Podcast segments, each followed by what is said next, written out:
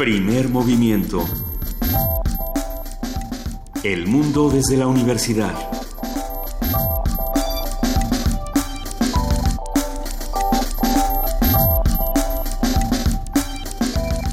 Muy buenos días, son las 7 de la mañana con 3 minutos. Hoy es jueves 8 de junio y estamos empezando con primer movimiento esta mañana. ¿Cómo estás, querido Miguel Ángel Quemain? Muy bien, Lisa, ya leyendo las noticias ya se complejiza el tema de las elecciones. Ahora ya, ahora los, eh, los que eh, culpables, ¿no? Los gobernadores culpables son el tema de hoy, ¿no?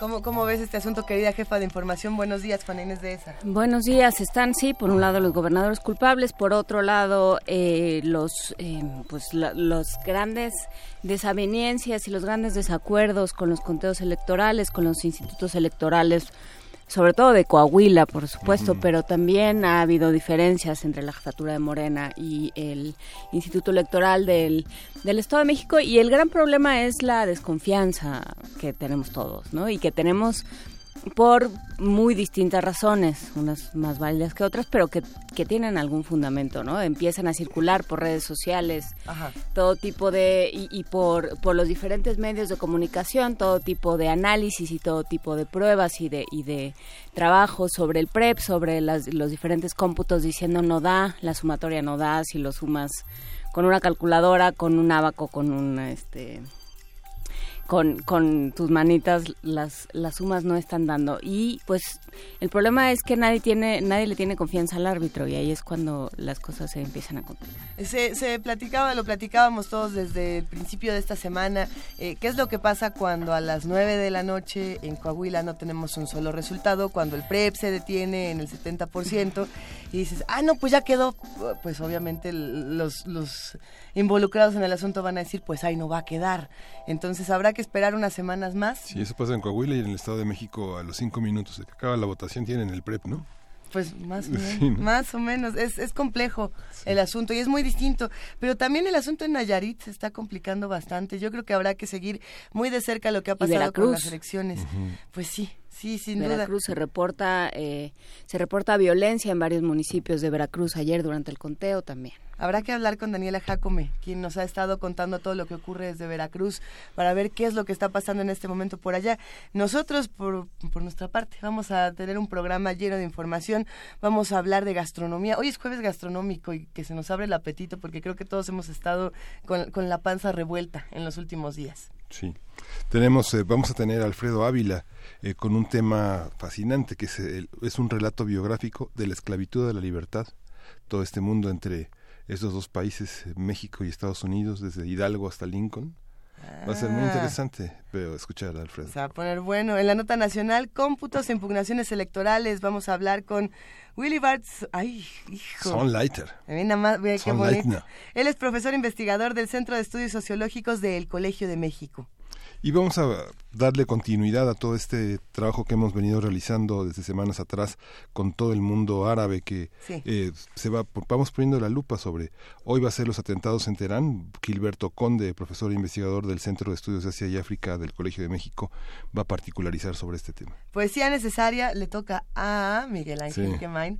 yo digo yo nomás digo ya que tenemos aquí a Rodrigo Llanes en el estudio y que va a estar platicando con nosotros en el jueves gastronómico no tenemos tantos poemas gastronómicos habrá que hacer una igual le podemos preguntar. Bueno no sé. Más allá de las odas elementales de Neruda a mí no se me ocurre mayor. La, la minuta de la cocaña que tiene una parte poética de Alfonso Reyes en ese en esa en esa obra que es casi un poema gastronómico también. Pues, estaría bueno no poemas gastronómicos este jueves ¿Qué más tenemos, querido Miguel Ángel? Bueno, vamos a tener al doctor Alberto Betancourt, quien va a hacer un, un análisis, una, una, exposición sobre la voluntad de diálogo, un regalo de la filosofía africana del siglo XXI. Venga, y vamos a cerrar esta mañana con teatro. Vamos a hablar de sesión permanente. No podía decirte, no podría decirse que esta sea una obra perfecta. Esta es una conversación con Luis Mario Moncada, director. Va a estar bastante bueno. Quédense con nosotros. De 7 a 10 de la mañana vamos a estar discutiendo todos estos temas. Estamos en arroba P en diagonal Primer Movimiento UNAM y en el teléfono 55 36 43 39. Ya está en la línea Ricardo Peláez, ilustrador, historietista y además un gran narrador. Este, ya nos irá contando qué vamos a escuchar el día de hoy. ¿Cómo estás, Ricardo? Hola, ¿qué tal? Buen día. Me preguntaba si no contaría como poesía gastronómica, gastronómica, la canción de A comer pancita con los agachados de Tintán. Ah, pues claro que sí. Sí queda, sí queda. Ahorita, la ponemos. Que es además una suerte rap en la parte en la que se pone a relatar todos los todos los ingredientes que lleva una buena pancita.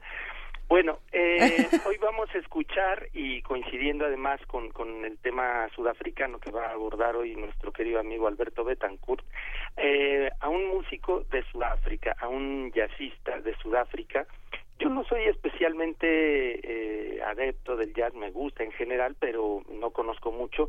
Y este es uno de los de los músicos que, que sigo mucho porque es africano, porque lo conocí a, a partir de, de, descubrir la música sudafricana. Se trata de Adolf Johannes Brandt, así nacido. Luego se llamó, se hizo llamar Dollar Brandt. Ajá durante muchos años, durante los primeros años de carrera, y luego en 1968, eh, en un cambio de vida espiritual, eh, cambia también el nombre, se, se, se hace se hace al Islam y se hace llamar Abdullah Ibrahim desde 1968. Él es pianista, saxofonista, violonchelista, flautista, cantante, compositor en general.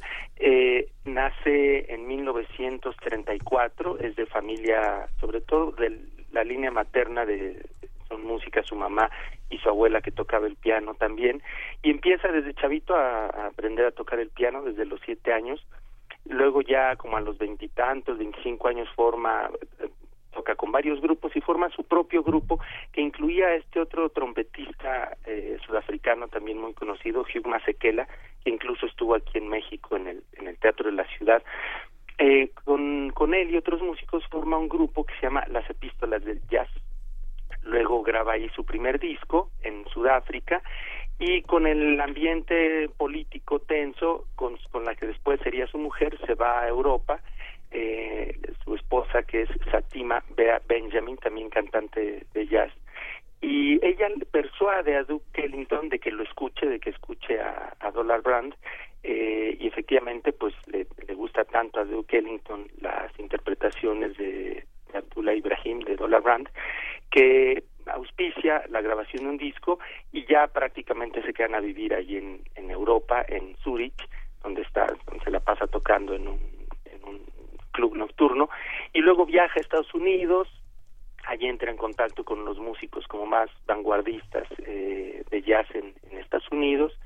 Eh, luego les decía que por ahí de 1978 regresa también a, Sudáfrica.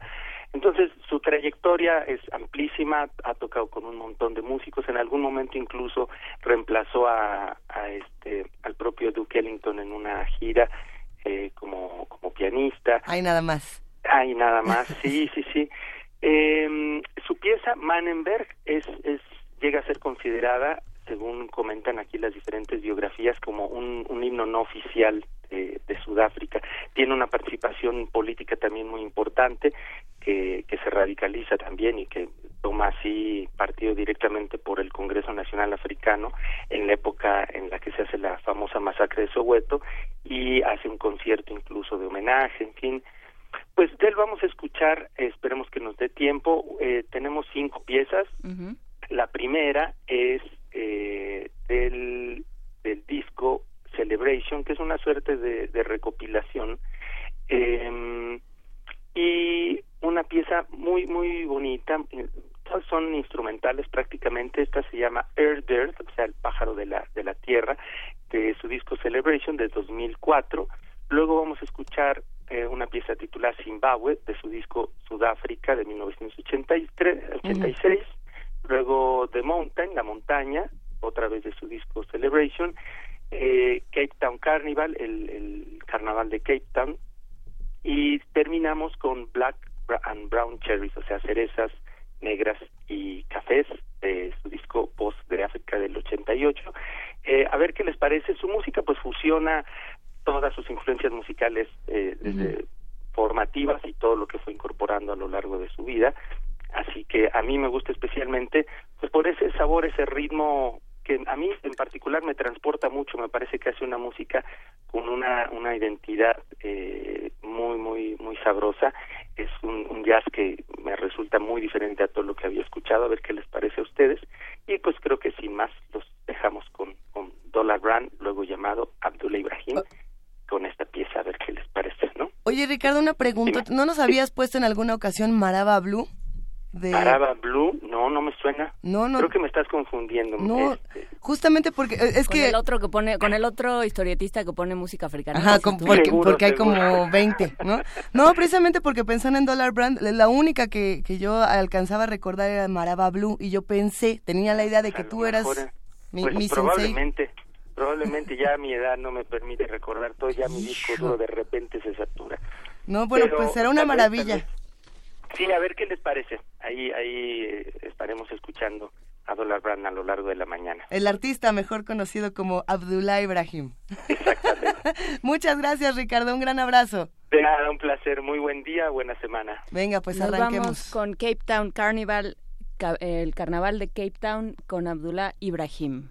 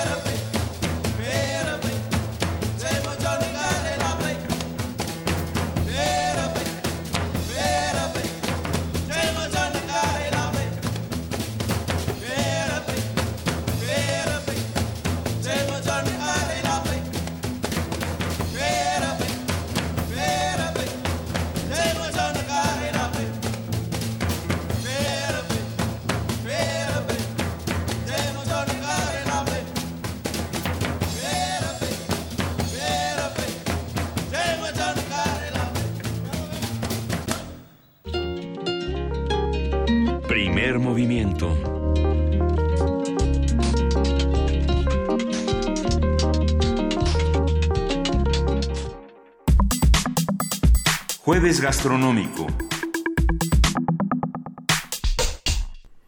La papa El camote, la zanahoria, el betabel y la jícama son algunos de los múltiples tubérculos que encontramos en la naturaleza. Conocidos también como vegetales subterráneos, los bueno, ¿quién les dice vegetales subterráneos? Oh, me da por favor un plato. Ok, no, importa.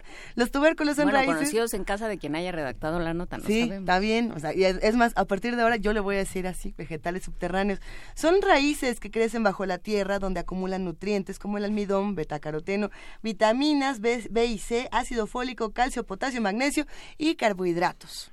Por su gran concentración de vitaminas y minerales, los tubérculos son considerados alimentos muy saludables que no pueden faltar en una dieta balanceada, ya que proporcionan energía y su aporte de grasas es minúsculo. Por lo mismo, conversaremos esta mañana sobre los diferentes tipos y orígenes de los tubérculos, de dónde vienen, qué se hace con ellos y cómo se insertan en las cocinas regionales. Y bueno, está con nosotros nuestro queridísimo gastro, es que iba a decir gastroenterólogo, pero no, nuestro chef, nuestro queridísimo Rodrigo Llanes, chef e historiador, propietario del restaurante El Holgorio. Rodrigo, bienvenido, ¿cómo estás? Muchas gracias y contento de estar aquí como con cierta frecuencia. Cuéntanos, por favor, ¿qué, ¿qué, sabemos hasta ahora de los, de los tubérculos?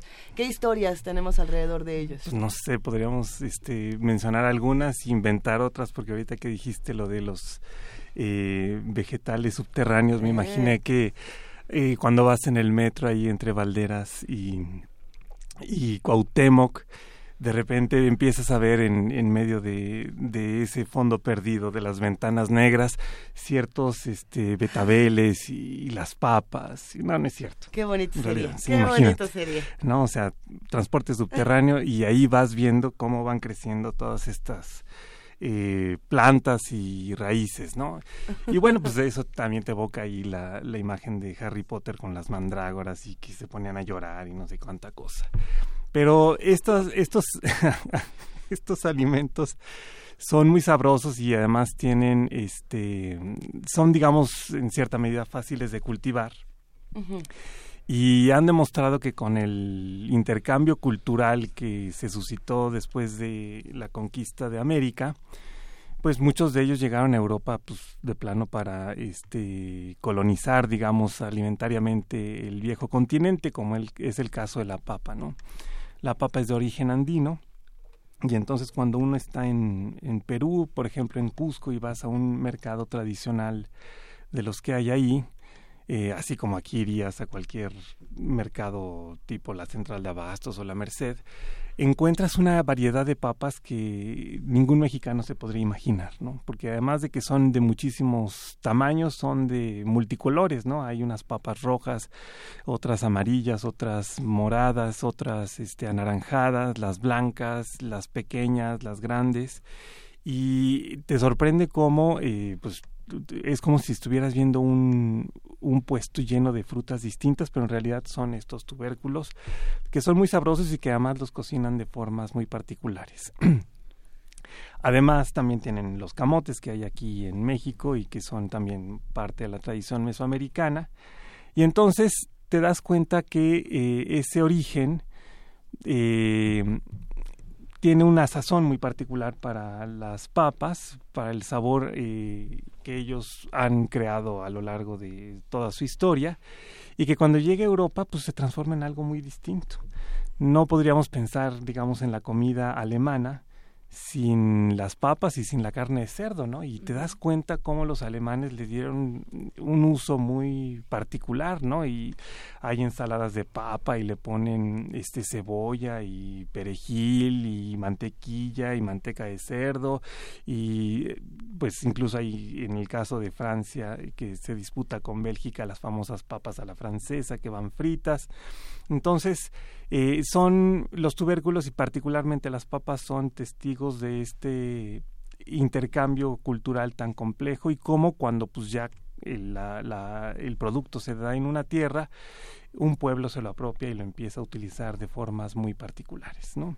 Sí, a mí me llama la atención, por ejemplo, el camote, ¿no? Cómo para nosotros es una es, es un dulce para es, es algo además muy asequible muy accesible todo el tiempo no con los carritos de los carritos de camotes. Y, y, y, en otros en otros lados es una especie de exotismo no estas eh, papas fritas estos camotes fritos en, en bastones como, como hacen las papas de pronto y así, pero eso eso nosotros nos lo comemos en la calle, ¿no? Eso que ustedes piden por tres dólares más, nosotros nos lo comemos en la calle, ¿no? Es de todos los días.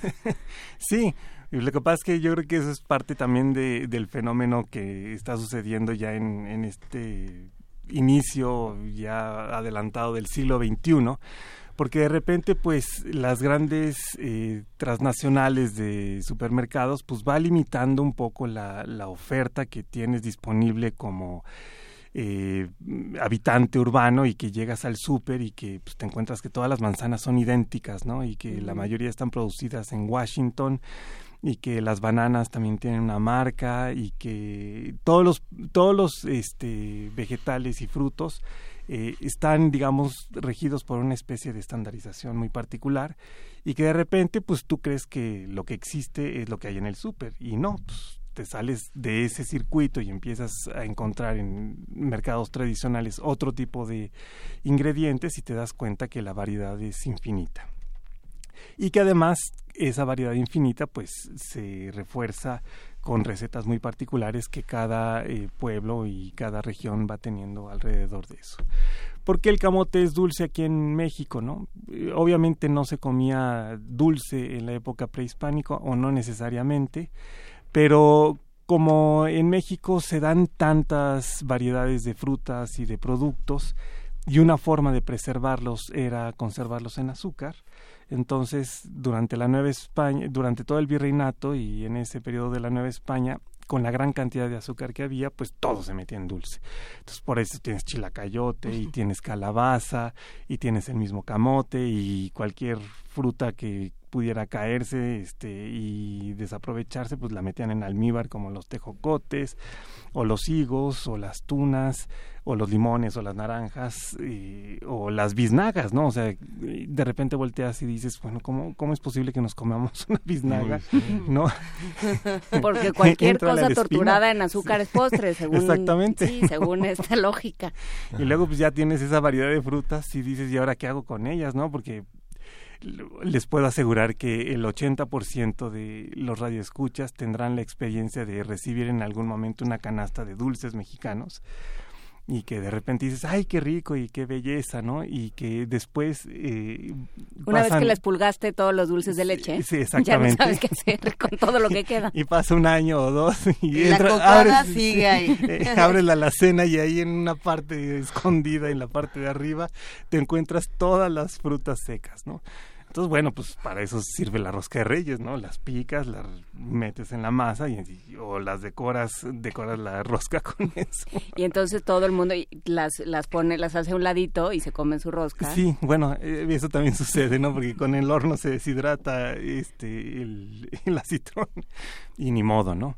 Y luego, pues también sucede que con el furor del chile en nogada, este, pues ya la biznaga ahorita está en peligro de extinción y, y, entonces pues tienes que buscarle alternativas porque si no, ya no va a haber biznagas. ¿no? Oye, ¿y qué pasa? ¿Qué, qué características, digamos, eh, estructurales tienen los tubérculos? Porque, porque además nosotros que tenemos poca, digamos, que, o que no estamos tan acostumbrados. En la cocina mexicana no están tan presentes los tubérculos. ¿O por, qué, ¿O por qué cualquier cosa que nos presentan decimos, pues yo creo que es papa? ¿Es papa o jícama? Alguna de las dos. Este, ¿cómo, ¿Qué tienen? ¿Cómo, cómo las, cómo las eh, hermanamos? Pues mira, en general tienen concentración de azúcar, ¿no? O sea, tú comes un, una jícama, un betabel y, o una zanahoria y todas son altamente azucaradas. Incluso hay gente que por eso mismo no las come, si puede tener diabetes o algo así. Eh, pero lo, lo, curioso es que cuando las comes frescas eh, son muy ricas eh, y, y, refrescantes porque además tienen mucha agua, ¿no? Mm. O sea, la jícama, este, o en el caso del betabel es muy curioso porque a la mayoría de la gente no le gusta porque generalmente se cuece en agua y entonces queda con una consistencia rara y sabe o la sopa, ¿no? y eso como de latitud norte, así de Borst y, y demás, ¿no? Y entonces eso no suele gustar, pero por ejemplo en el Holgorio usamos el betabel crudo rallado y lo ponemos en la ensalada y eso encanta y a la gente le gusta mucho porque tiene otro sabor y ya con la vinagreta y demás adquiere un sabor riquísimo y distinto. Crudo rallado Crudo rallado, sí. Igual que la jícama, ¿no? La jícama también se puede saltear, ¿no? y entonces este puedes hacer alguno de estos guisados tipo este japonés o chino con germen de soya y le pones trozos de jícama y sabe riquísimo salteado. Eh, o hay tubérculos que tienen una concentración de sabor impresionante y que se usan como sazonador, como es el caso del jengibre, ¿no? Bueno, pero hay quienes se lo comen a, Hay quienes se lo comen con azúcar y a mordidas, ¿verdad, Luisa? Sí, sí, es una delicia. Y luego les queda la lengua. No, pero pensando, por ejemplo, en el jengibre no solamente como, como un sazonador, sino, por ejemplo, cuando lo usamos para el té o cuando lo usamos para bebidas donde es una concentración que definitivamente no es nomás para dar tantito sabor, sino que tiene que ser absoluto. ¿Qué pasa con el jengibre, por ejemplo? Por ejemplo, el jengibre tiene muchísimas propiedades y digo, a lo mejor algún médico refutaría esto y no me atrevo a afirmarlo como yo, pero digo como una, una idea propia. He escuchado que dicen que es como una especie de antibiótico natural, ¿no? Entonces yo, por ejemplo, cuando estoy agripadón, eh, en el mercado de la central de abastos a donde yo voy, que es en la subasta, tengo mi yerbero donde compro el jengibre, y la albahaca y la hierbabuena y el romero y demás.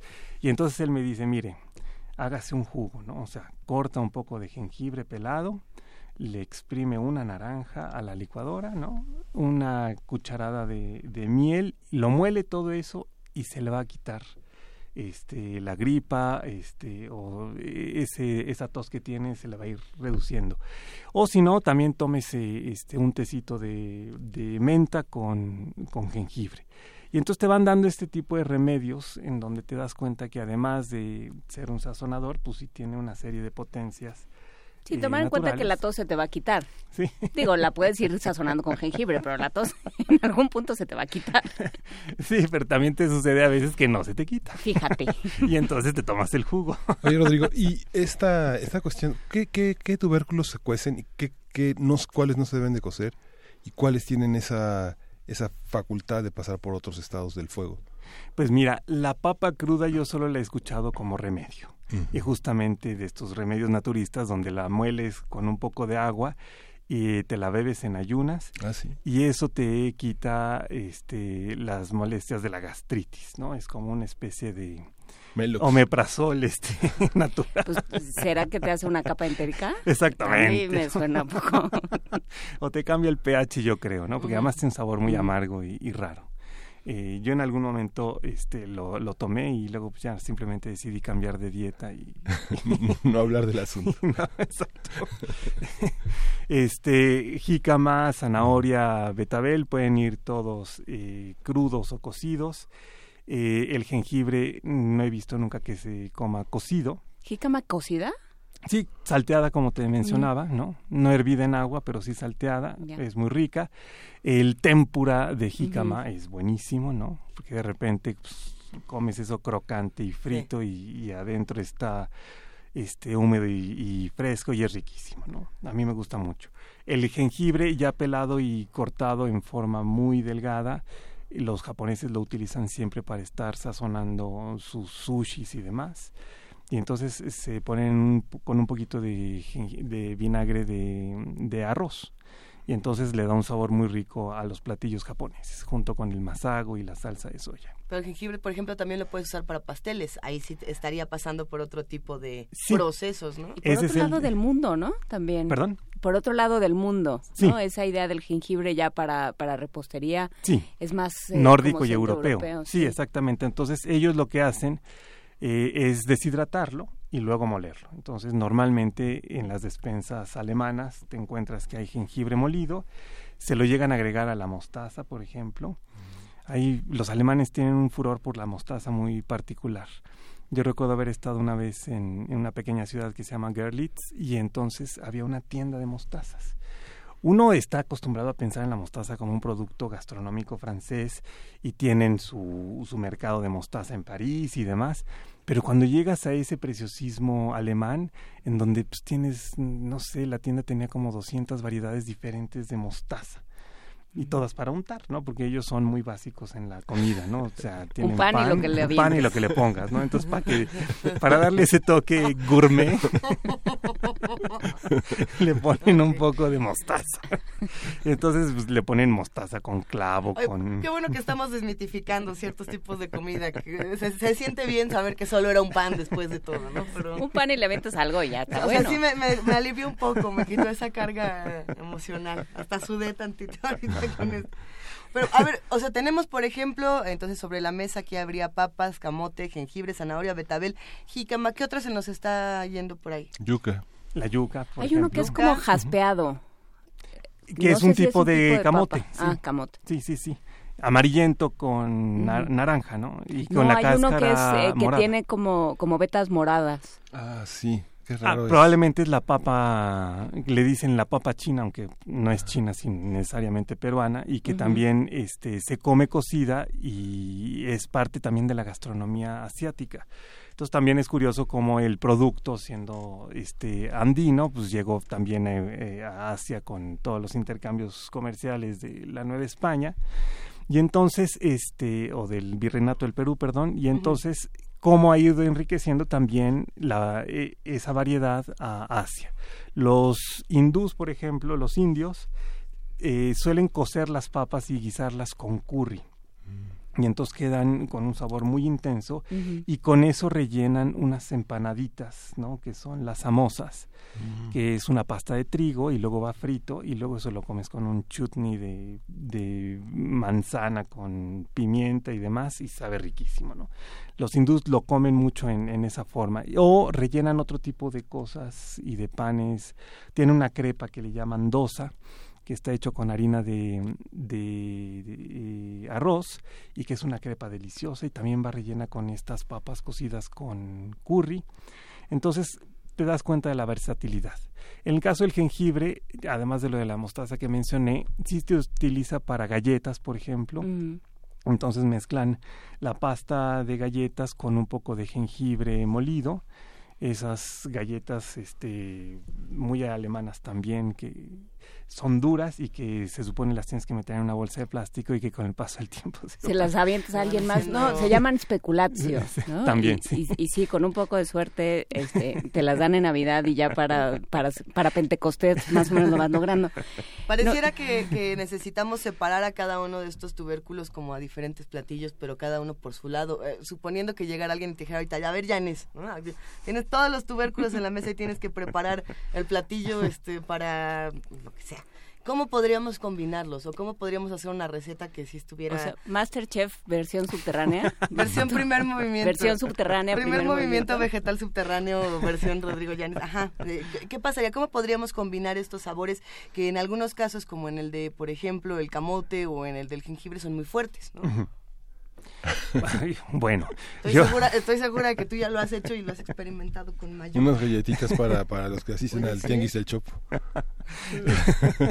pues mira, lo que yo haría es primero una ensalada con la zanahoria, la jícama y el betabel rayados, crudos. Eh, y lo aderezaría con un poco de aceite de oliva, salsa de soya y jugo de limón. Esa ensalada es muy rica y además es la que tenemos en el Holgorio desde siempre. Luego tomaría el, eh, haría un salteado de la jícama para que la gente que no ha probado la jícama cocida sepa lo rico que es.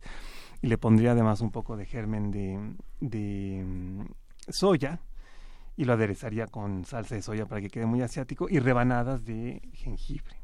Mm. Y luego cocería el, el, este, el camote y lo hornearía un ratito para que se deshidrate un poco y quede este más jugoso, ¿no? Y este eso lo aderezaría con un poco de mantequilla y sal para darle ese toque así también así medio francesadón, este europeón. Eh, y yo creo que con eso tendrías una este, el, jengibre no es agarroso ¿No te comes una rebanada de jengibre y sientes que te tocó la longo no tanto, más bien te pica. ¿No? Y cuando te haces este juguito naturista que ha generado tu animadversión, en realidad este lo, lo bebes y sabe intenso pero rico. A mí me gusta. Oye, Rodrigo, fíjate que el camote en la, en la vaporera queda con esa textura que, señalas. Sí, sí, es, algo exquisito. Hay otras opciones, digamos, unos camotitos refritos como los frijolitos refritos que pudieran acompañar platillos, no sé, como, la, como una pechuga simplemente asada o una carne asada. No lo usamos así porque es dulce, pero hay, hay, hay manera de incorporarlo. Es ligeramente dulce. Exacto, es lo que te iba a decir. Por ejemplo, un puré de camote eh, con el cual rellenas un chile este, poblano, desvenado y sabe delicioso. O lo utilizas como guarnición para algún em, platillo que tenga esta característica ligeramente dulce y sabe delicioso.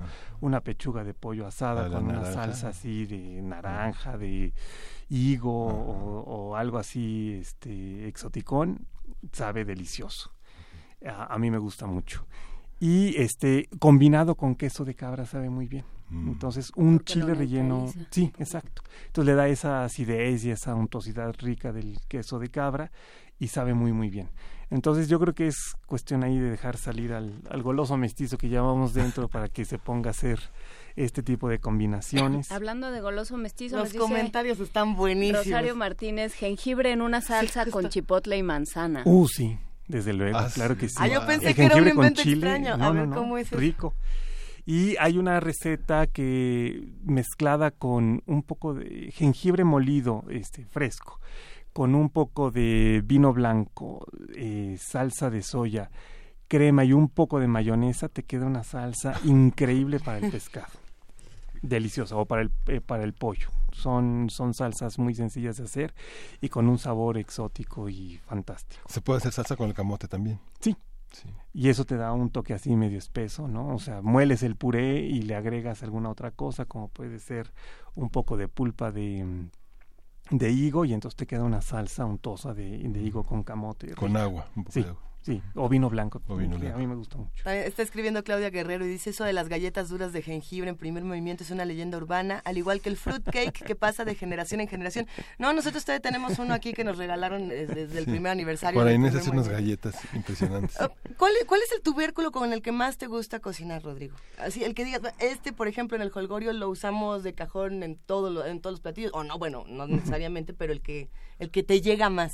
Bueno, así de uso en el holgorio, las, los tres que les mencioné, zanahoria, betabel y jícamas, están siempre presentes en nuestra ensalada de la casa y este la papa cocida eh, y salteada con aceite de oliva y, perejil lo utilizamos mucho como guarnición de carne o de pescado, ¿no? Entonces son digamos que lo que siempre hay en la alacena. Cocino con jengibre y tengo una salsa de jengibre para el pescado además de mis juguitos naturales.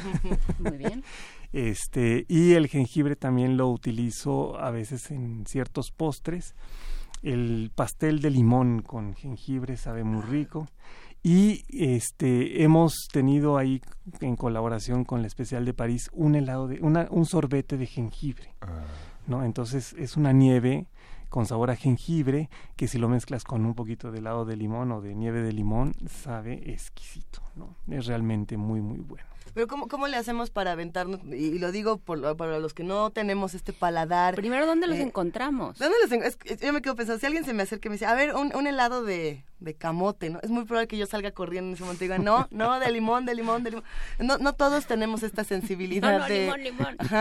algunos no, no sabemos a lo mejor cómo entrarle a estos sabores, a lo mejor tan distintos y así. Eh, ¿Qué hacemos cuando, cuando decimos, a ver, ¿cómo le voy entrando a estos sabores que son diferentes, como helado de jengibre o como pastel de limón, eh, pay de limón con jengibre se antoja muchísimo, ¿no? Pero, ¿cuál sería este primer salto de, a ver, no, no piérdale el miedo a la comida? el primer salto es saltar, saltar con la boca abierta.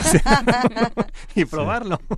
Este, bueno, ninguno de estos tiene este eh, consistencia viscosa eh, o tiene ese origen este mítico y ancestral eh, controversial, ¿no? O sea, no estamos frente a unos gusanos que crecieron en la penca del maguey, ¿no? Que aunque son deliciosos, pues sí la gente puede decir, "Híjoles, voy a comer gusanos", en fin, ¿no?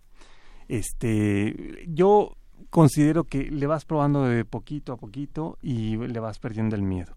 A los que detestan el, el betabel cocido, les, les, digo, hagan la prueba y comanlo crudo y rallado con limoncito y sal y van a ver que les va a encantar. O con chile piquín, ¿no? También en postres se empezó a usar mucho el betabel, ¿no? Sí, yo llegué a ver gelatinas de betabel por el color, ¿no? Que es muy intenso este no sé si sea así como que la entrada fácil a este tubérculo. Puede ser. Pero bueno, al mexicano que está muy acostumbrado al limoncito con el chile y las cosas frescas, el betabel es buena opción y al lado de la jícama que es deliciosa o de la zanahoria, pues ahí vas, ¿no? Este, las papas, pues a todo el mundo nos gusta y ahí. Bueno, pero después de que, por ejemplo, la semana pasada tuvimos esta mesa de papas, ¿no? Hace 15 días y descubrimos que había como 800 mil tipos de papas diferentes. Claro. ¿Qué papas, por ejemplo, son las que más te gustan a ti para cocinar o las que digas, a ver, estas sí las podemos conseguir aquí, estas no?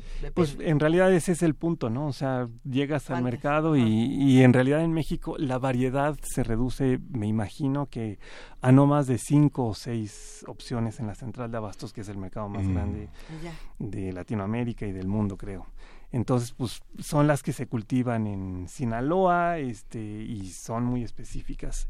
¿Por qué? Pues porque estamos acostumbrados a que las cueces, las picas y las pones chorizo y entonces ya tienes papas con chorizo para las quesadillas sin queso o este ya si te pones españolón, pues haces una tortilla de patatas, ¿no? Que es un huevo revuelto con papas y este y es sabroso y, rico no eh, hay unas especiales o que son un poco más grandes que sirven muy bien para freír y que le llaman papa alfa. Entonces cuando llegas a la central dicen esta es buena para freír Luego las pequeñitas son como de temporada, no siempre las encuentras, pero son siempre bonitas. Entonces cuando yo veo que hay papas pequeñas que le llaman cambrai, ya sean moradas o, o bueno, no son necesariamente moradas, sino como rosadonas o blancas, este, quedan más bonitas en la guarnición y a mí me parece que son muy buenas. Pero vamos, fuera de esas, no creas que hay mucha más ¿Y, la, ¿Y la yuca, Rodrigo? O sea, digamos, en el cuadrante en la Ciudad de México, en Tamaulipas y Coahuila, este, muchos restaurantes colombianos eh, de cocina salvadoreña. O cubanos, sí, cubanos no, no es tan propia, eh, a pesar de que en el mercado de Medellín, la Roma, este, hay muchísima yuca, mucha de yuca, tanto como la de camote. Sí, sí, sí. Lo que pasa es que tenemos poca tradición, entonces, este, cuando tú la pruebas en cualquiera de estos establecimientos, generalmente te la dan cocida y como acompañante. Entonces, este, digo, a lo mejor habrá alguien que nos escuche y que dice, no, no, es que en Colombia hacemos la, la yuca de esta forma y hay una variedad muy, muy grande, ¿no? Pero yo siempre que le he probado en restaurantes cubanos, todas son cocidas y van acompañando la ropa vieja o alguna otra cosa que es la que tiene realmente la, la, sazón fuerte, ¿no? Ya, por aquí este, nos escribe, a mí me encanta, es Ana Cristina Fuentes que dice, a mí me encanta el betabel en todas las presentaciones que he probado, pero Eduardo Lima le contestó con un gif de las gelatinas de betabel que no les quiero ni contar, pero bueno, está, está bastante curioso. Eh, ¿cómo, ¿Cómo cerraremos esta conversación, querido Rodrigo Llanes? ¿Qué va a pasar en el Holgorio próximamente? Cuéntanoslo todo. Pues mira, este... ¿En qué anda?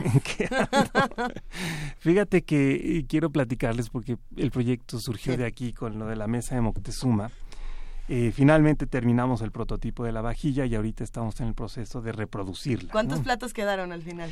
Quedaron al final eh, cuatro soportes gastronómicos y una serie de pequeños platitos que es donde van a ir todos los guisados para tener en una mesa de 10 comensales los 300 platos. Y entonces el asunto es que quedó una vajilla súper suntuosa, o, sea, que, que, además no puedes reproducir con eh, pensando en hacer volumen para bajar los costos. Le mandamos un gran abrazo a Luis, a Luis Sí, por supuesto. Y entonces, este, de repente dije, pues, ¿qué hago, no? O sea, no puedo decir, vamos a hacer una producción grande para que baje el costo, este, y que le intentemos vender, porque nadie podría tener esa vajilla en su casa. Son piezas eh, pesadas y muy soportes gastronómicos. Son soportes gastronómicos pesados, este, y, y que de repente no puedes decir, pues, este lo voy a usar para desayunar mis huevos rancheros porque no, no caben, a menos de que sean de codorniz. y entonces dije, bueno, pues este proyecto salió de una iniciativa este, colectiva, fue apoyado por muchas gentes con, con sus donaciones y entonces yo creo que el sentido colectivo es el que tiene que prevalecer. Y entonces decidí organizar un colectivo de chefs que vamos a estar usando la vajilla en el holgorio y que nos vamos a ir rotando este, la cocina a lo largo del mes, de tal manera que seremos siete chefs y cada uno va a estar cuatro días eh, cocinando utilizando la vajilla y desarrollando este protocolo de exquisitez, de sensibilidad eh, mesoamericana y no necesariamente con sazón mesoamericana, o sea, estamos incorporando chefs uno de ellos es francés, otro este, es japonés, otro estudió en, en, San Francisco, este, y entonces un poco la idea es que podamos desplegar lo mejor de la alta cocina, todo nuestro esfuerzo durante cuatro días concentrados para estos este, menús tan, tan deliciosos. Y obviamente este, iremos invitando a todos los que nos ayudaron a conseguir el prototipo para que prueben esta, eh, esta comida y utilizando la vajilla.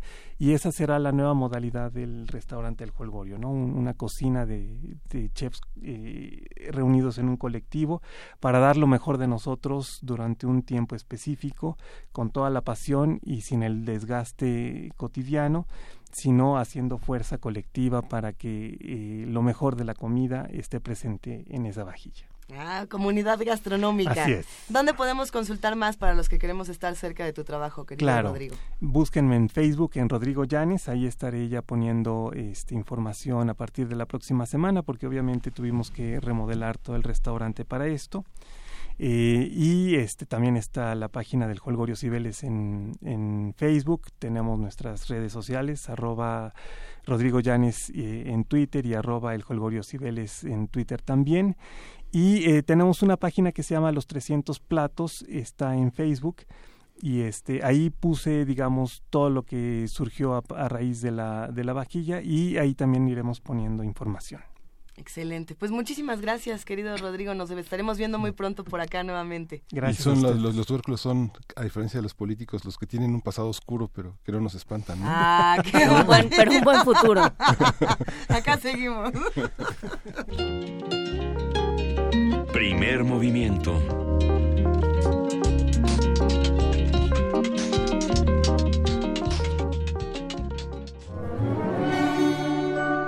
Historia de México.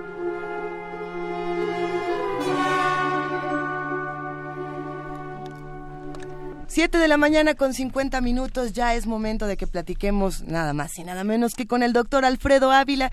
Él es investigador del Instituto de Investigaciones Históricas de la UNAM y nos va a hacer un relato biográfico de la esclavitud a la libertad. ¿Cómo estás, queridísimo Alfredo? Buenos días. Hola, chicos, buenos días. Te extrañamos aquí en la cabina, pero la imaginación y los teléfonos nos darán la oportunidad de que podamos hacer este relato biográfico. Sí, claro que sí, por supuesto. Venga, arranquemos. Mira, se me, se me ocurrió que podría eh, eh, hablar de algún tema pequeño en el cual, como en prácticamente todo lo que lo, de lo que he comentado en las últimas semanas, se puede mezclar la política internacional, la, gran economía, pero con lo que sucede, con lo que le sucede a las personas comunes y corrientes, a las personas como nosotros. Y eh, y estaba recordando por allí algunos artículos, no, no está en ningún libro, son algunos artículos de una historiadora estadounidense que se llama Rebecca Scott, que eh, ella es historiadora del derecho, pero se ha topado con algunos casos en los que se mezcla, por supuesto, el derecho, pero también con otros aspectos muy, muy biográficos. Y uno de los casos que ella ha analizado en varios artículos y lo, lo ha ido completando es el de una mujer mulata que se llama Adelaide Metayer, eh, que eh, probablemente nació hacia 1780 en el entonces la entonces isla de Santo Domingo francés, Saint-Domingue, lo que después se convertiría en Haití. Esta Adelaida, Adelaida, porque además también aparece su nombre en, español, Metayer, eh, era esclava, era una esclava doméstica de una familia encabezada por Charles Metayer. Eh, él es un sastre que vive en Cabo Francés en, en, esa, en esa época y forma parte de los miles y miles de esclavos que había en Haití a finales del siglo XVIII y que habían hecho que esa, esa isla se convirtiera en la principal productora de azúcar para todo el mundo y que eh, sin duda era la colonia más redituable para cualquier potencia francesa. Ya he hablado en otras ocasiones de la importancia de la plata de la Nueva España para la economía del mundo. Bueno, para que se den una idea, la importancia de la economía del azúcar y de los esclavos en el Santo Domingo francés en esa época es la, principal colonia que reditúa más a, su metrópolis, en este caso a, Francia, eh, incluso más que Nueva España para España. Y, eh, y bueno, tenemos aquí esta, esta familia cuando estalla la Revolución Francesa en 1789 y poco a poco empieza a haber en Haití algunos movimientos a favor de la liberación de los esclavos, particularmente eh, en el norte de la isla, y lo que sucede es que para 1793 las insurrecciones de esclavos ya se han extendido por buena parte del territorio, esto genera mucho miedo y en 1793 la familia Metaller decide salir de eh, Santo Domingo para buscar refugio en Nueva York.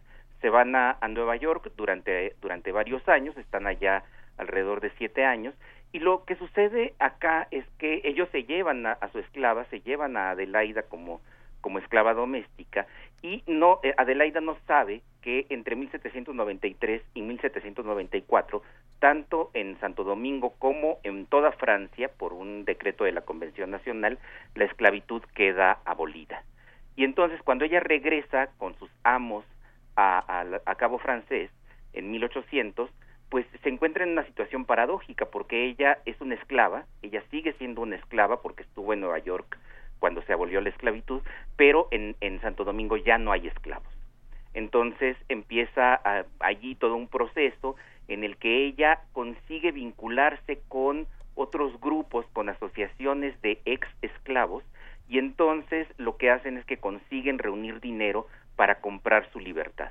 Y para 1801 le pagan al, a, a Charles Metayer, le pagan la cantidad que ella vale y eh, consiguen su carta de libertad. Para 1801 ella además tiene ya un hijo muy pequeño que probablemente sea hijo del, del propio amo. Eh, estas cosas eran muy muy frecuentes en la en la época y entonces a partir de ese momento ella es una mujer libre el, eh, su amo le da una carta en la que dice que, que ya está manumitida ya puede ser puede ser libre y aquí empiezan los problemas porque cuando ella va con el notario para que certifique la carta el notario le dice que no la puede certificar porque eh, en Santo Domingo no hay esclavitud. Entonces no puede certificar que ella sea una esclava a la que dejan libre. Hacer eso significaría reconocer que sigue habiendo esclavos que pueden ser liberados. Eh, la situación se empieza a volver complicada. Para 1802 eh, hay un gran exilio, hay una gran migración de eh, gente de Santo Domingo hacia otros lados por condiciones de la guerra. Es, un tema allí de hoy que estamos tan acostumbrados a todos estos movimientos de migrantes que buscan refugio. Bueno, esto sucede también en, en esa región en 1802 y deciden irse a Kingston. La eh, eh, Adelaida con su hijo se van a Kingston. En Kingston, el gobernador inglés de, de Jamaica mete a todas las personas a un, a, todos los negros en un campo de concentración. Y para evitar esto eh, Adelaida va con, con, con, la mujer de su de su amo con la mujer de Charles Metayer para pedirle que la eh, acoja como sirvienta. Entonces la acoge como sirvienta y, y se, se pone allí en el en el dato es servant. Y esto es importante porque servant en inglés puede ser sirviente pero también puede ser esclavo. Entonces vemos cómo no es tan fácil eh, en esa época de pronto tener un documento que les decía ya eres libre y de, y de momento serlo. Este, en realidad dependía de muchas otras cosas. Finalmente, eh, Adelaida pudo irse a Cuba hacia 1803 y eh, vive varios años en Cuba como una mujer libre, incluso por allí hay un pleito judicial en el que alguien, alguien dice esta es esclava, ella presenta su carta y el gobernador de, de Baracoa en, en Cuba eh, está con ella y dice, sí, esta es una mujer libre y no la vuelvan a acusar de ser esclava. Tiene dos hijas en, en, en, en Cuba en 1804 y en 1805 y es interesante porque en los registros bautismales se pone que son eh, eh, mujeres de color libres, hija de una, hijas de mujer de color libre. Entonces parece que ahí ya se le arregla la, la vida a, Adelaida Metayer hasta que en 1808 Napoleón tiene la ocurrencia de invadir España y de deponer a los reyes españoles. Y entonces eh, eh, Adelaida, como es ciudadana francesa, porque salió de, Santo Domingo, ya no puede estar en Cuba, Cuba es parte de España en este momento, hay guerra entre España y Francia, y entonces ella se va a Nueva Orleans. Y en Nueva Orleans ella sigue peleando por ser una mujer libre. Eh, llega a vivir con un sastre, Luis Noré, y llega a vivir con un sastre porque en Nueva Orleans si una persona lleva una carta de libertad y va acompañada de un blanco que certifique que efectivamente se es libre, entonces se registra en el registro público de la ciudad que ya es una persona libre. Y ella quiere hacer esto. Incluso parece que tiene por ahí algún romance con este Luis Noret, quien finalmente termina traicionándola y la demanda. Luis Noret es astre y dice que él conoció a Charles Metayer, al antiguo patrón de, de, de Adelaida, y le quiere cobrar una vieja deuda y para cobrar la vieja deuda quiere vender a, lo que él considera que son sus esclavos, incluida Adelaida y su, y su hijo. Eh, Adelaida presenta la carta de libertad ante el juez y entonces eh, eh, se empieza a hacer un proceso para ver si la carta de libertad tiene validez o no, pero en eso venden a su hijo, el hijo no estaba cubierto por la carta de, de libertad, el hijo vale o se vende en el mercado en 250 dólares, 250 pesos de plata fuerte, y con eso se paga la deuda. Entonces allí queda otra vez en el limbo la situación de Adelaida, que ya perdió a su hijo por, por, esta venta y eh, no va a ser sino hasta 1818 y 1820 cuando otra vez este famoso Luis Noré eh, insiste en que la quiere como, como esclava y eh, vuelve otra vez a los tribunales para, para acusarla y finalmente es en ese momento cuando un abogado muy inteligente recuerda que según las viejas leyes españolas y, y, la gente del auditorio se preguntará, ¿y acá qué pintan las leyes españolas? Bueno, pintan que la Luisiana había sido española durante muchos años y por lo tanto las leyes españolas estaban vigentes en la Luisiana, incluso cuando Luisiana ya era parte de Estados Unidos. La Luisiana se la fueron aventando entre Francia y, España durante mucho rato porque aparentemente nadie la quería. Eh, pues, o, más bien sí la querían. Lo que querían era Nueva Orleans en realidad, que es el, el puerto importante, de lo demás no tenían mucha, mucha idea. Pero entonces lo que hace este abogado en 1818 eh, eh, es que recuerda que hay una ley medieval, las siete partidas de Alfonso X el Sabio, que establece que cuando un dueño de cualquier cosa, un dueño de un terreno, de una vaca o de un esclavo, no reclama su propiedad por siete años, esta propiedad ya es eh, libre. Y entonces resulta que durante siete años Charles Metayer ni, ni su esposa, bueno, Metayer ya había muerto, pero su esposa o su hijo que ahora vive en Nueva York habían reclamado la propiedad de Adelaida. Y entonces con esta vieja ley, imagínense ustedes qué curioso. Alfredo. Eh, queda en libertad. Alfredo, nos podemos imaginar qué curioso, pero ¿te parece si vamos rapidísimo al corte y... Eh, y cerramos esta participación. O sea, seguimos contigo unos minutitos más, ah, nada más para cerrar. Sí, sí, claro que sí. Muchísimas ah, gracias. Ahora regresamos. Primer movimiento. Hacemos comunidad.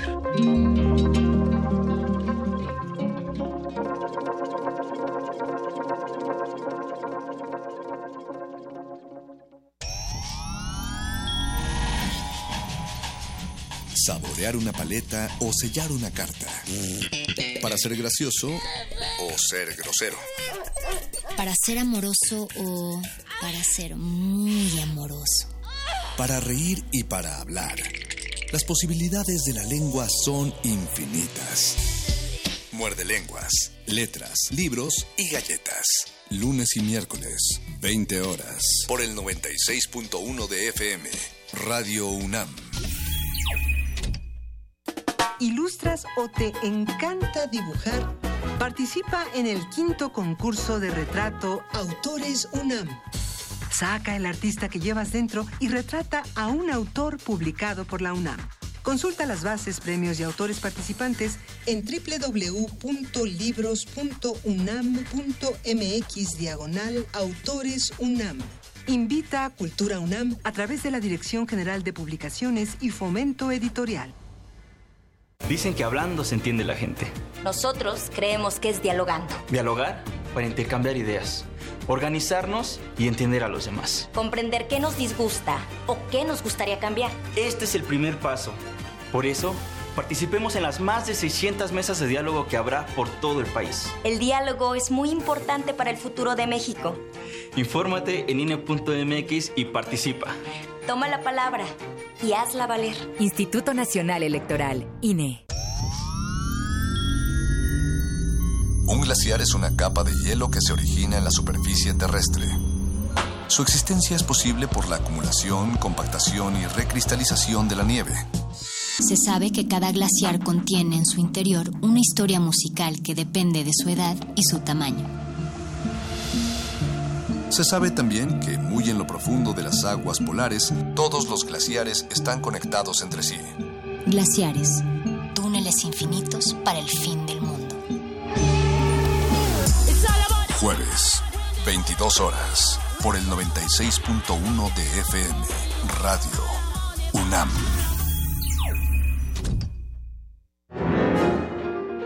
Ayón. Pensar el pensamiento crítico del arte.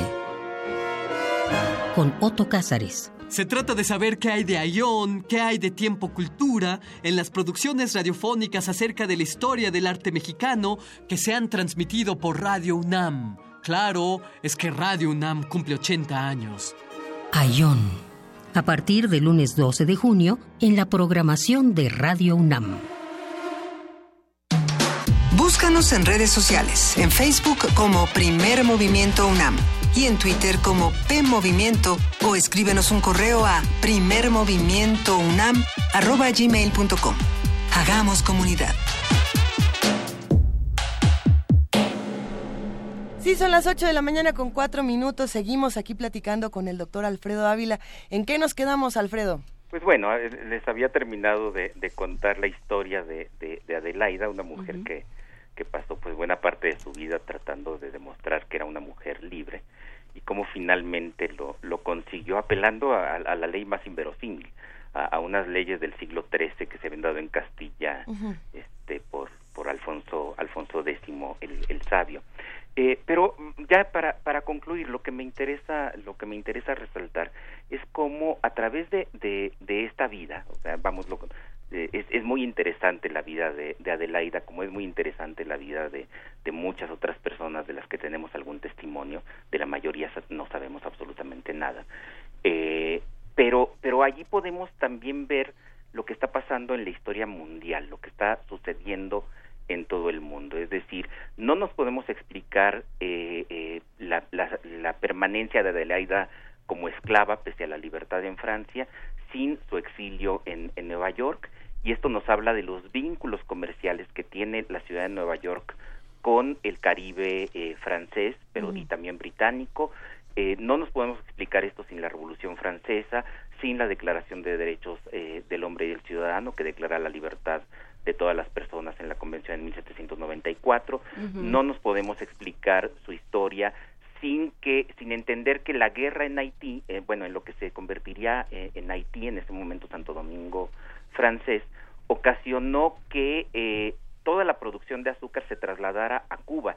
Y entonces cuando Adelaida llega a Cuba, llega en un momento en el que Cuba empieza a crecer económicamente y entonces todos estos negros libres que han salido de, Santo Domingo francés encuentran trabajo, encuentran en qué emplearse, ella se convierte en, pequeña comerciante, vende, vende baratijas y vende algo de, frutos y, otras cosas allí en, en, Cuba. Y, eh, y lo mismo pasa cuando después van a Nueva Orleans también eh, la guerra entre Francia y España ocasiona otra una nueva migración y hace que en Nueva Orleans, en la Luisiana, este estado que como dije, pues había sido francés, había sido español y finalmente fue parte de, Estados Unidos y por lo tanto conserva una cantidad de leyes eh, muy tradicionales, una cantidad de leyes que no se ve en ninguna otra parte de Estados Unidos. Como sabemos, en Estados Unidos eh, hay una tradición de derecho inglés el único estado de Estados Unidos que tiene una tradición de derecho latino es precisamente la Luisiana por este pasado. Entonces vemos cómo a, través de la vida de esta mujer Adelaida, que además, por cierto, moriría hacia 1820, es decir, muy poquito después de que obtuvo eh, eh, definitivamente su libertad, pues eh, toda la historia del mundo la afecta también a ella, así como toda la historia del mundo nos afecta a nosotros en, cada una de nuestras vidas. Es un sujeto, es un sujeto, ¿ella sabía leer y escribir? Ella terminó aprendiendo a, leer, no sabemos si, si, a escribir, pero por lo menos sí a, leer. Porque es la, enunciación de un sujeto jurídico, ¿no? Sí, sí, por supuesto. No hay una. ¿Y su lengua materna, si era el francés o era otra lengua? Eh, eh, era el francés porque es una esclava, pero es una esclava doméstica. Entonces aprendió a hablar francés en su casa y, no creol, ah. que, que es la lengua más más frecuente entre los esclavos de, Santo Domingo.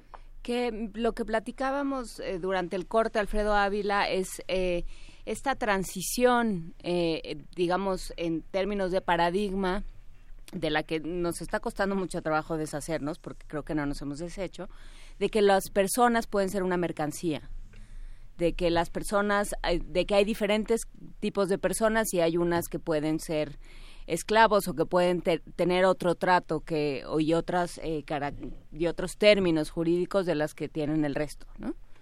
seguimos pensando un poco eh, en esos en términos de, de quienes pertenecen a otras personas y eso no sé si tenga que ver con el pasado colonial, no sé si tenga que ver con un paradigma del que no nos hemos quitado, pero pero sí eh, sigue habiendo, siguen teniendo resonancia estas historias. Pero además, como tú dices, se trata de una pertenencia que no necesariamente es, es vista en términos jurídicos como esclavitud. En el caso de Adelaida, cuando ella llega a, Kingston y, y, no quiere ir a un campo de concentración, va con su antigua ama y para que la contrate como sirvienta.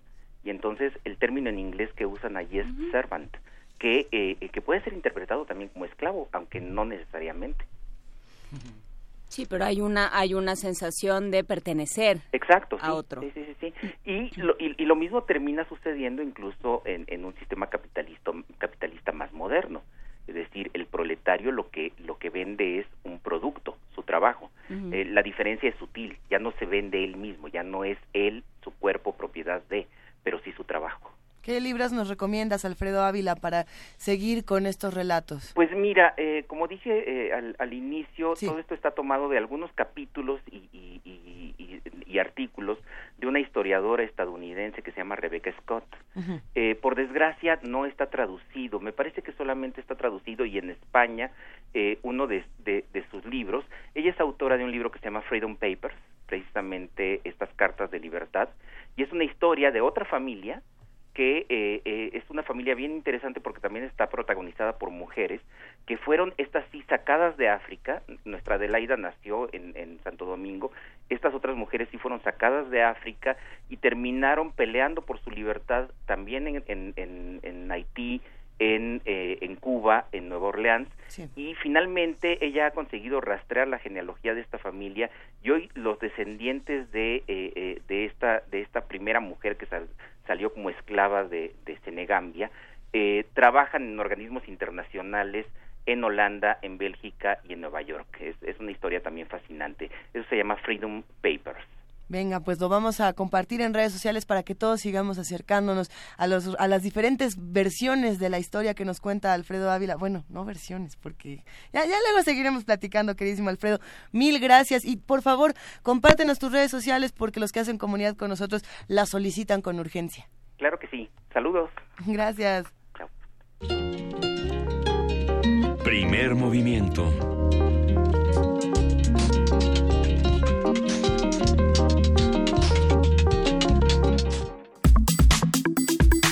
Nota Nacional. El miércoles, este miércoles eh, comenzó el cómputo distrital de las elecciones realizadas en cuatro estados del país, que consiste en la suma de los resultados plasmados en las actas de escrutinio y cómputo en el Estado de México y Coahuila, que ah, bueno, estas son las entidades que registran más tensión entre los actores políticos ante los resultados preliminares ofrecidos por las autoridades electorales. En el caso del Estado de México, los consejeros del Instituto Estatal Electoral decidieron abrir más de 4.000 paquetes donde presuntamente existen irregularidades. Sin embargo, Morena ha exigido la apertura de al menos 10.000 paquetes. En Coahuila, consejeros del Instituto Electoral coincidieron en que es muy probable que las elecciones para gobernador sean impugnadas ante el pequeño margen de diferencia entre el primer y segundo lugar. Esta es una de las muchas razones. Verónica Félix Neira, consejera electoral, se pronunció por la mayor apertura de paquetes para dar certeza a este resultado.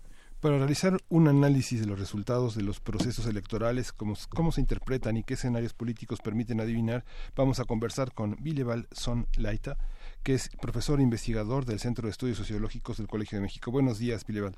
Muy buenos días, gracias por la invitación. Gracias por acompañarnos. Eh, a ver, el asunto de la matemática electoral es algo que a veces nos cuesta muchísimo trabajo comprender. ¿Cómo le podemos entrar a un tema como este, Billy Val? Pues yo de entrada no soy matemático, soy, sociólogo y politólogo, pero, pero también, también contamos en sociología y en ciencia política, así que voy a tratar de, de apoyarlos con esto. A ver, ¿qué es lo que qué es lo que está sucediendo? Porque si bien sí es un asunto de matemática, es sobre todo un asunto de política, ¿no? Eso. Y es muy fácil eh, y es muy fácil pensarlo así, es muy fácil que todo el mundo empiece a hacer unas cuentas rarísimas. Ya en redes sociales, lo decíamos al principio, en redes sociales está eh, el tema de eh, cero mata cero, llevo tres y, a mí no me están saliendo las sumas del PREP, pero pero hay una sí, con un hay unas celdas muy... no no no pero pero hay hay eh, hay análisis muy serios, sin embargo hizo un trabajo interesante ah, eh, Javier Saldaña también. Hay, hay trabajos interesantes donde todo el mundo está tratando de entender por qué los números de pronto no dan, qué se está, eh, qué, qué se está sumando, qué no, y sobre todo lo que, lo que hay es una enorme, un enorme escepticismo porque nadie le cree al INE. ¿no? Ese es el gran problema. Si no, nadie estaría revisando los números. ¿Al INE o al Instituto Electoral? O a los respectivos, sí. Depende de quién se que, cargo. Vale, creo que esta broma fue muy útil para empezar esta entrevista. El debate que ustedes están teniendo también, o sea, yo sí recordaría que hay una diferencia importante entre el INE y los, los que se llaman ahora OPLES, organismos públicos locales electorales, que tienen distintos nombres. Por ejemplo, Instituto Electoral del Estado de México, otros, pero que desde la reforma que hubo hace poco, en 2015, pues en 2014, desde 2015 están operando en realidad em, bajo un régimen híbrido muy interesante en el que las atribuciones le tocan en parte al INE y en parte a los OPLE. Entonces ahí también hay una confusión que hay que aclarar. Pero para volver sobre la broma de, inicio, el problema es que hay muy pocos matemáticos en la población y todavía menos estadísticos. Y que cuando se empieza a tratar de legitimar una elección con argumentos de tipo estadístico o matemático, como que es una mala vía para legitimar y para comunicar un problema que es político fundamentalmente, como lo, dije, lo dijiste bien tú, y yo por eso sí quería tomar un poco de distancia, porque en realidad los resultados se están computando ahora. Desde ayer, desde el día de ayer miércoles, están computando en realidad las actas. Y lo que teníamos antes eran instrumentos que sirven para proyectar tendencias, no resultados oficiales ni definitivos. Y básicamente pues ya sabemos que son dos herramientas muy útiles, el PREP y también los conteos rápidos además de las encuestas de salida, que yo sí creo que hay que manejarlas aparte porque sí tienen sesgos mucho más importantes. Pero de todos modos, tanto el PREP como los famosos conteos rápidos, los ahora famosos conteos rápidos, no proporcionan resultados oficiales. Son herramientas para proyectar tendencias.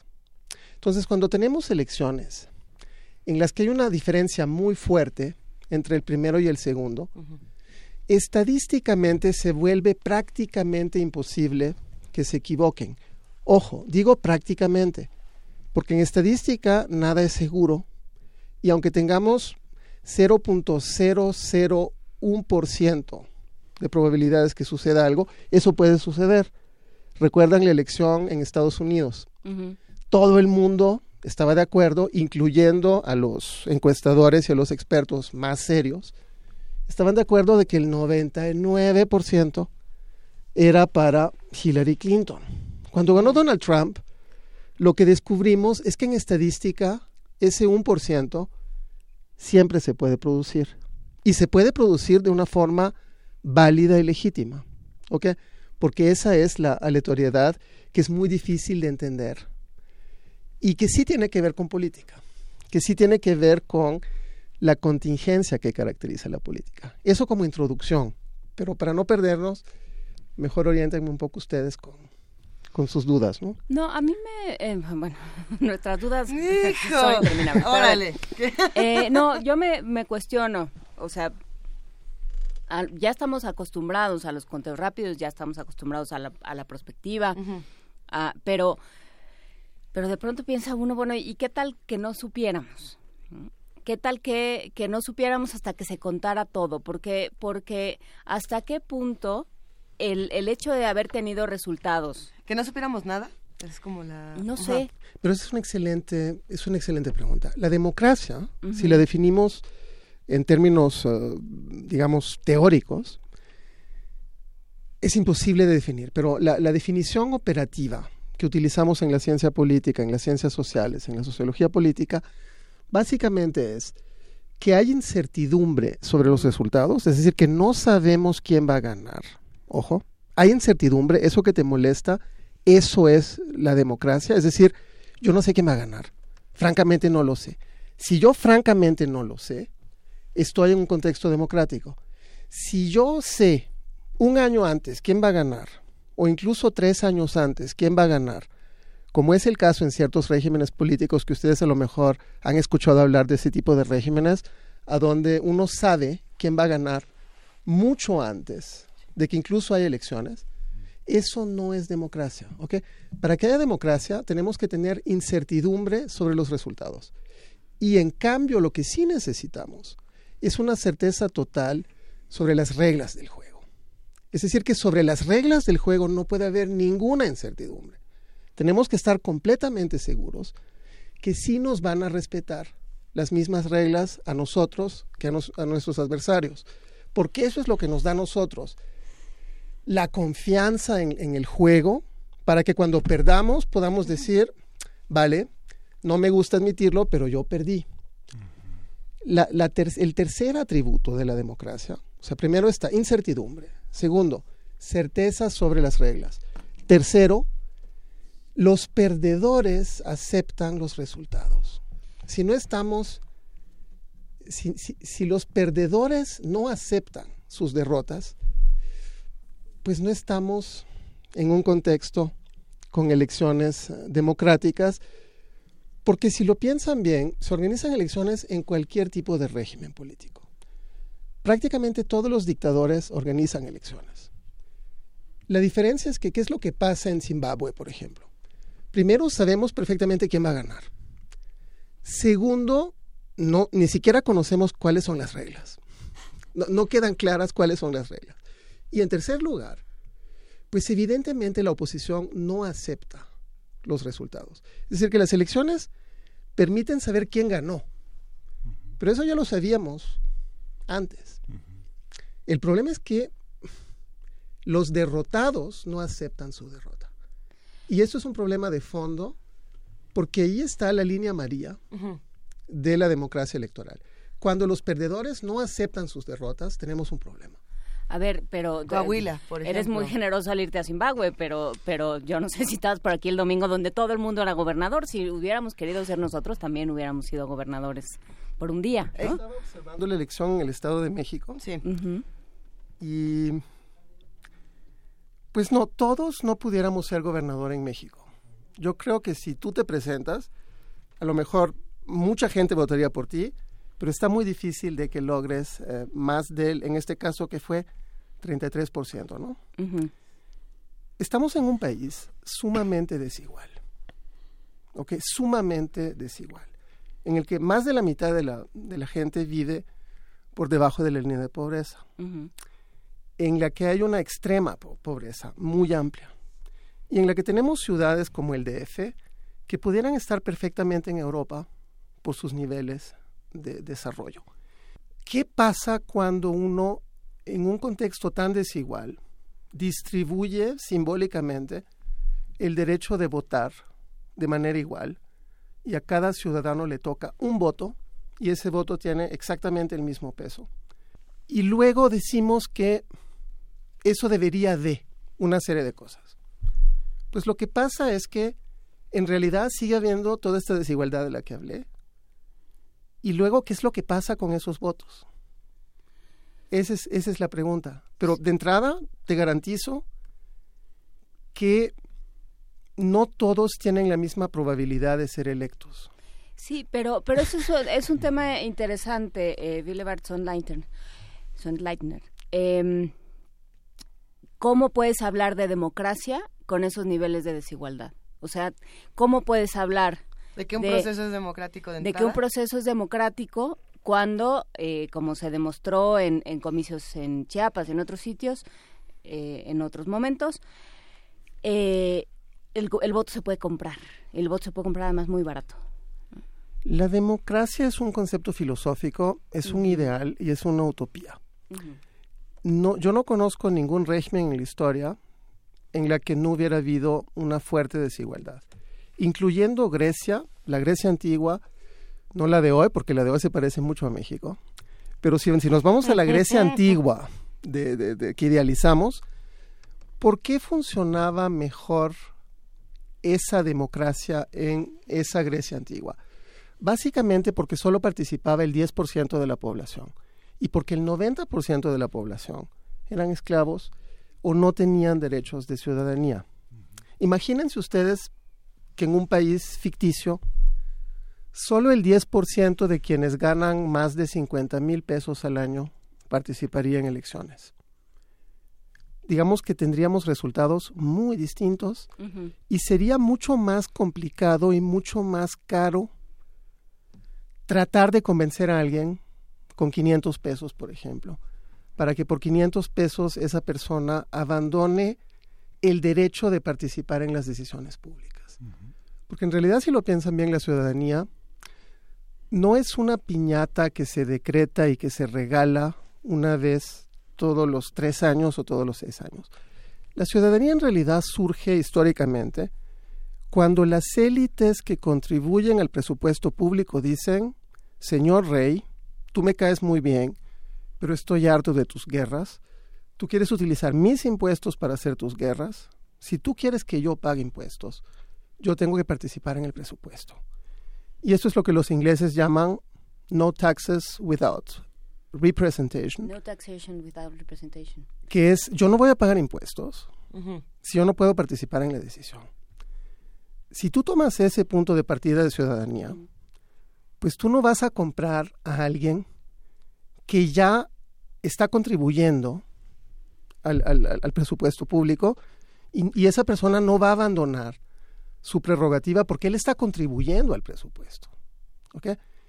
Ahora, si trasladas ese sistema de control de élites sobre el Ejecutivo, y eso lo vas ampliando, porque eso es lo que sucedió históricamente. O sea, al principio el sufragio fue censitario en todos los países, incluyendo la Grecia antigua.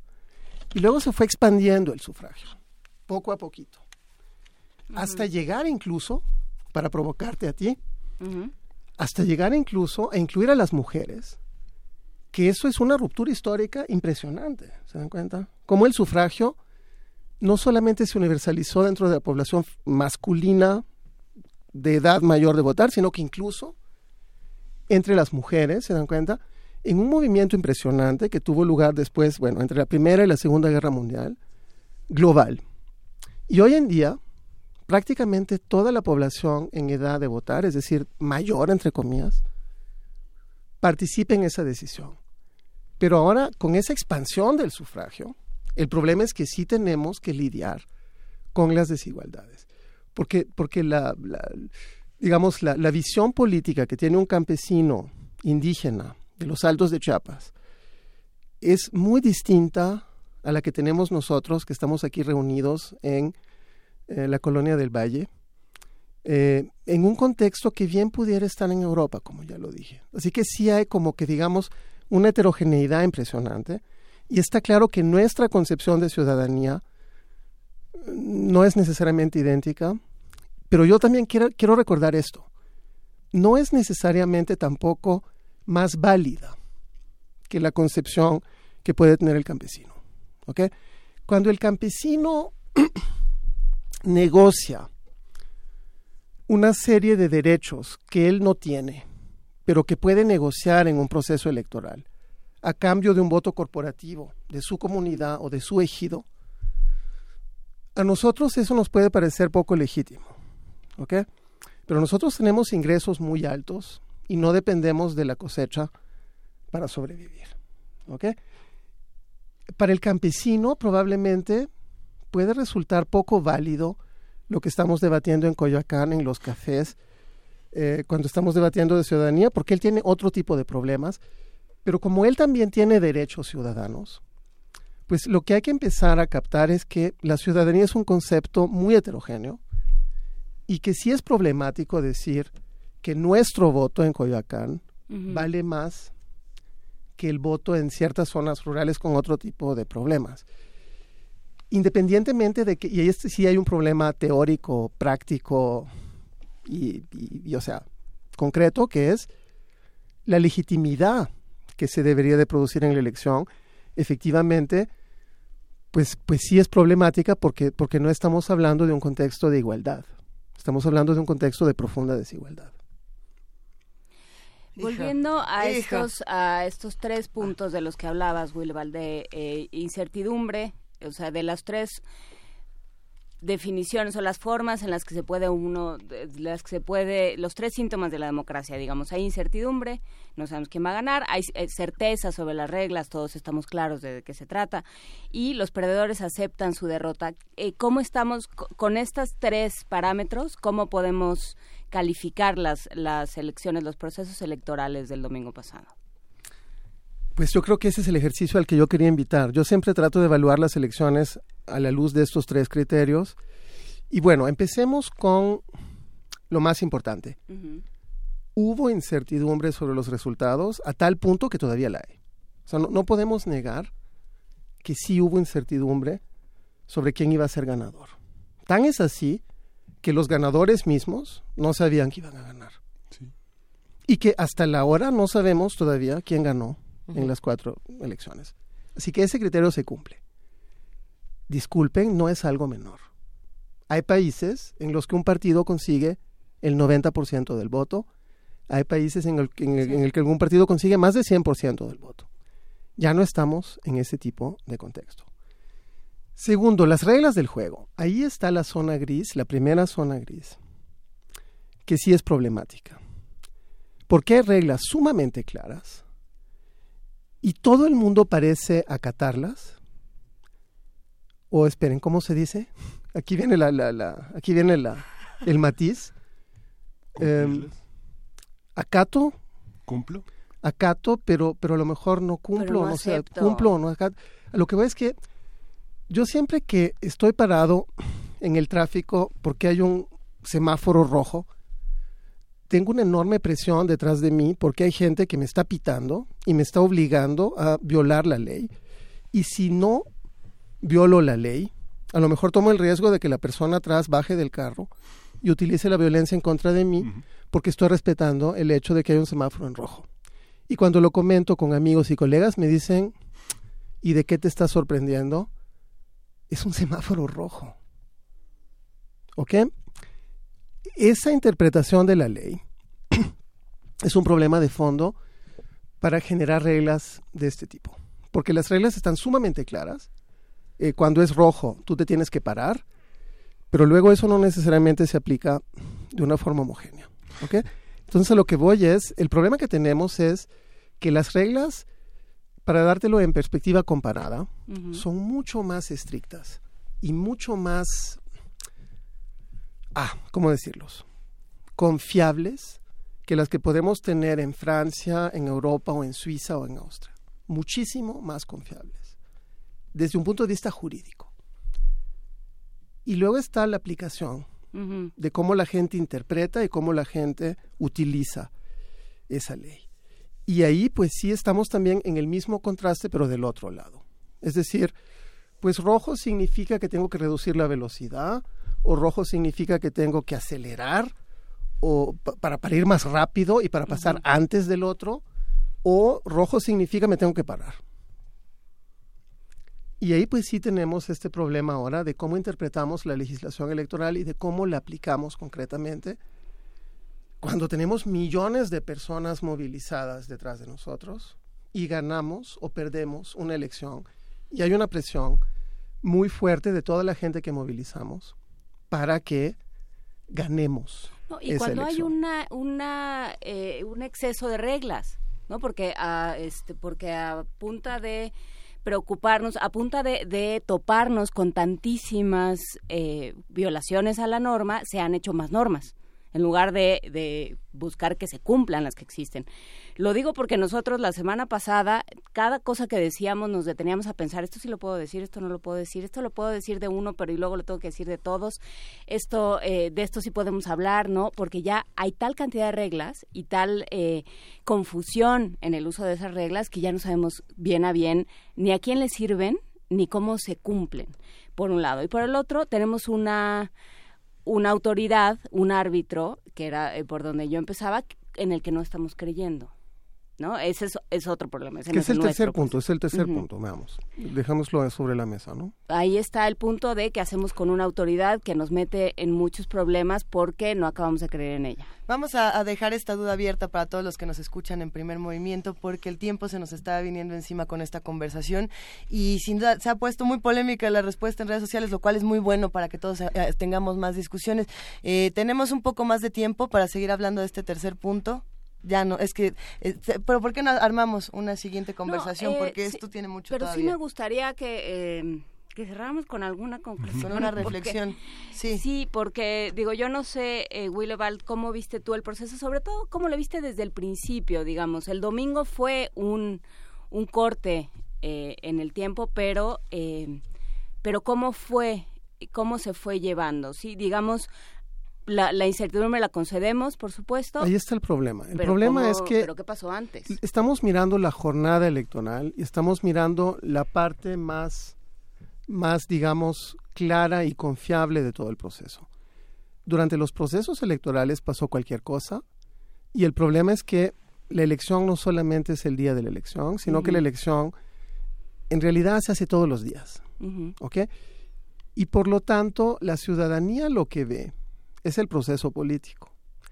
Eh, ve cómo los gobernantes están gobernando, cómo los representantes están legislando, eh, cómo se está gastando el dinero público, qué está sucediendo. Y ahí tenemos un problema muy serio de legitimidad y tenemos un problema muy serio de desencanto profundo con la forma en la que está funcionando el proceso político en México. Y es ahí que efectivamente la democracia electoral no está ah, cumpliendo las promesas teóricas Sí, porque no, importa, no importa que los números me cuadren.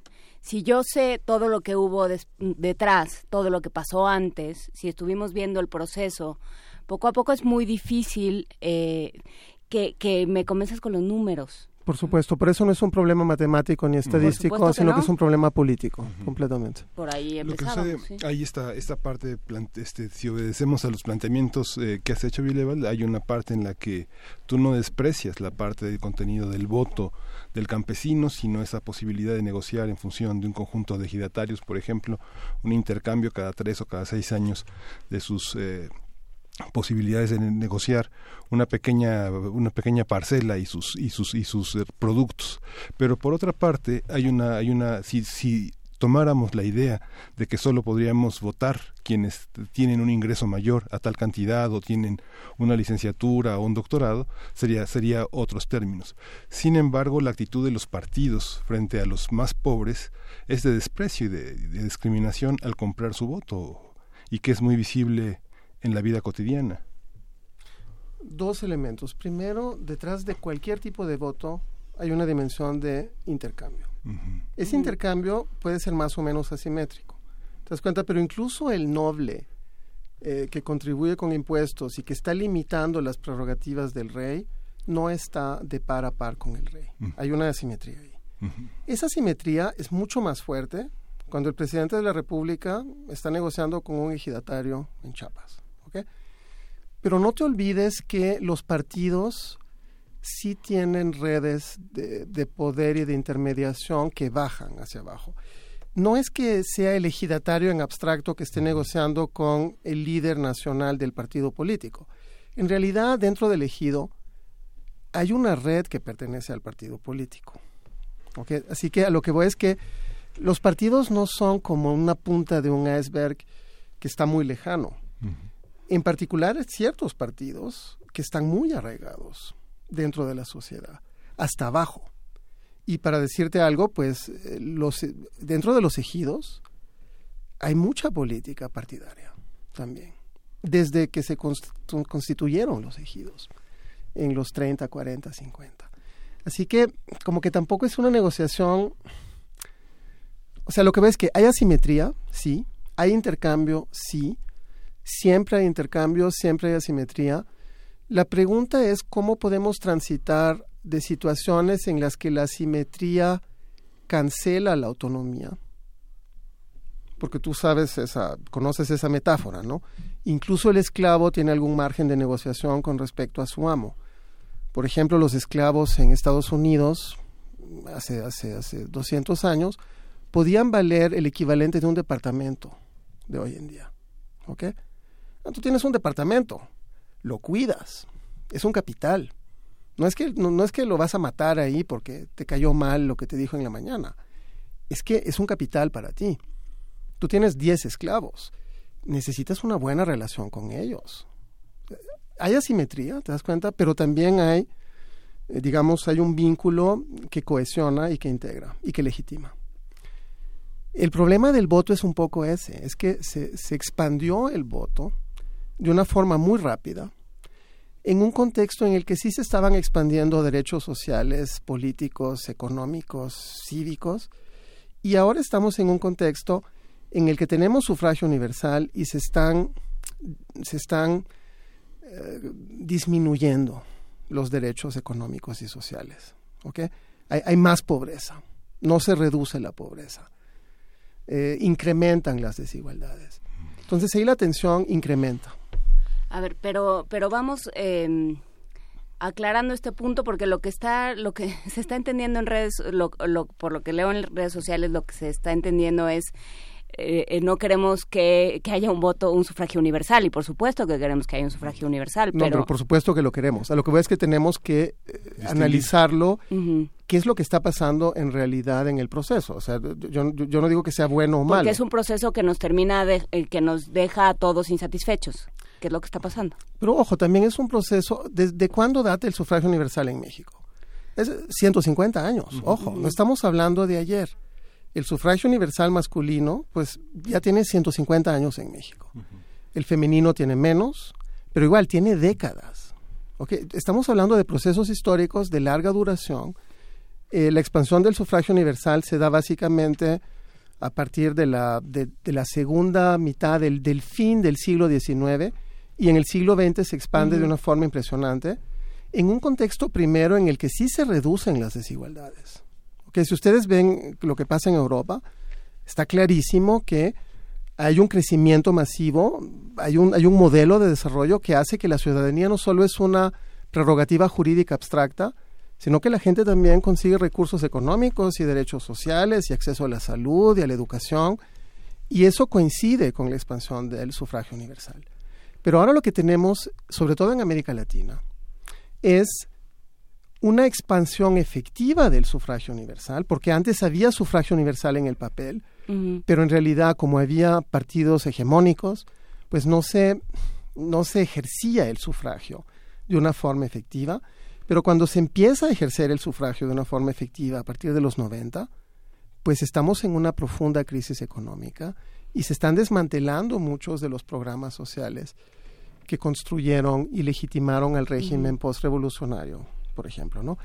Yo creo que sí hay que plantear el, el, contexto histórico en el que estamos. Y luego, pues sí, la coyuntura, si hacemos un análisis meramente coyuntural, pues yo, yo no conozco a nadie que sea optimista. Desde el gasolinazo de enero, yo no he hablado con nadie que sea optimista con respecto a la situación en el país. ¿Ok? Pero, en qué marco histórico tenemos que analizar esto? para no caer tampoco en un pesimismo coyunturalista. O sea, comparamos, nos comparamos con, 1900, con 2006, con 1988, con 1982, con 1968. Esa es un poco la, la, pregunta. O sea, con respecto a qué nos estamos contrastando para decir si hay un avance o un retroceso. Y ahí se vuelve más complicado, porque de nuevo, tres puntos, tratemos de ser sintéticos hay incertidumbre sobre los resultados, hay alternancias, Eso no significa que las élites estén haciendo bien su trabajo. Significa que hay alternancia. En Europa tampoco están haciendo bien su trabajo. Hay alternancia. Eso es lo que llaman los europeos democracia. No que las élites estén haciendo bien su trabajo, que se puedan sacar del gobierno cuando hacen mal las cosas. Certidumbre sobre las reglas, creo que ahí podemos avanzar mucho más. No hay tanta certidumbre, a pesar de que las reglas son buenas, el problema está en la aplicación. Y luego los perdedores que no aceptan derrotas, ahí tenemos el problema clave. Pero si tienes incertidumbre sobre las reglas, ¿cómo vas a aceptar la derrota? Por eso digo que ahí está la clave. Porque el, el, el resultado es que los perdedores no aceptan sus derrotas. Y esto no es una persona en particular, no es un partido en particular, no es algún ciudadano en particular, son todos los partidos, son todos los grupos de poder, es cualquier ciudadano. Es que no saben que perdieron, no, no tienen certeza. ¿no? Pues no. Pero incluso cuando lo saben, no aceptan su derrota. Incluso cuando tú les logras demostrar que perdieron, lo cuestionan. Bueno, te doy un buen ejemplo. Cuando alguien, sin resultados oficiales, sin saber si ganó o no, se autodeclara vencedor,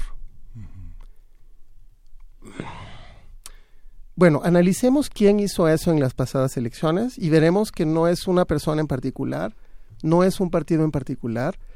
Todo el mundo lo está haciendo. Iniciamos la entrevista con una broma diciendo que hasta nosotros aquí nos pudiéramos proclamar ahorita ganadores. Ganadores. Pero lo que voy es que nadie está aceptando sus derrotas. ¿Por qué? Porque no tiene ningún costo no aceptar tu derrota. ¿Por qué Hillary Clinton después de una derrota histórica, increíble, contra Donald Trump, inmediatamente vean el, eh, el speech que dio el día después de su derrota. O el speech de Al Gore cuando perdió contra George W. Bush. O el speech que dio Marine Le Pen cuando perdió contra Macron. Concedo mi derrota. Le deseo lo mejor al nuevo presidente vamos a hacer todo lo que podemos para apoyar en lo positivo y vamos a seguir siendo oposición en lo negativo. ¿Por qué hacen eso? No porque son buena onda. Hacen eso porque si no lo hacen, su carrera política termina ahí. Porque nadie más jamás va a votar por alguien que no acata y no acepta las reglas del juego y porque eso sí implica una sanción dentro de sus propios partidos y también por parte de la ciudadanía. Es decir, si tú no juegas esas reglas, tu partido no te va a volver a postular, porque el costo electoral que tiene eso para el partido es demasiado elevado. ¿Qué le pasó al Gore? Salió de la política, pero obtuvo un premio Nobel. ¿Ok? Eh, ¿Qué le pasará a Hillary Clinton? No lo sabemos, pero todo el mundo tiene una opinión muy positiva de ella porque aceptó su derrota. Si no lo hubiera aceptado, yo no estoy seguro que tendríamos la misma imagen de ella, independientemente de nuestra ideología personal. Ahí está un poco el problema. Necesitamos también generar una cultura política en la que se sancionen y se sancionen de distintas maneras eh, abusos de este tipo. Y ahí, Wilval, eh, lo que planteó con Inés ya nos vamos. Afortunadamente, producción nos, nos, concedió muchos minutos más. Lo agradecemos el, el, cuerpo de producción siempre guerrero, pero el tiempo ahora sí llegó a su fin, si no, no vamos a poder hablar con Gilberto Conde sobre lo que está pasando en Terán. Eh, muchísimas gracias, Willy Val, de verdad ha sido un placer y bueno, pues eh, mucha polémica, ¿verdad? Aquí hay las reacciones en, en redes están eh, también muy interesantes, vamos a leerlas y a compartirlas más adelante. Te agradecemos muchísimo, de verdad. Gracias a ustedes. Si quieren seguir este diálogo, estamos a su disposición. Gracias. muchísimas gracias. Primer movimiento.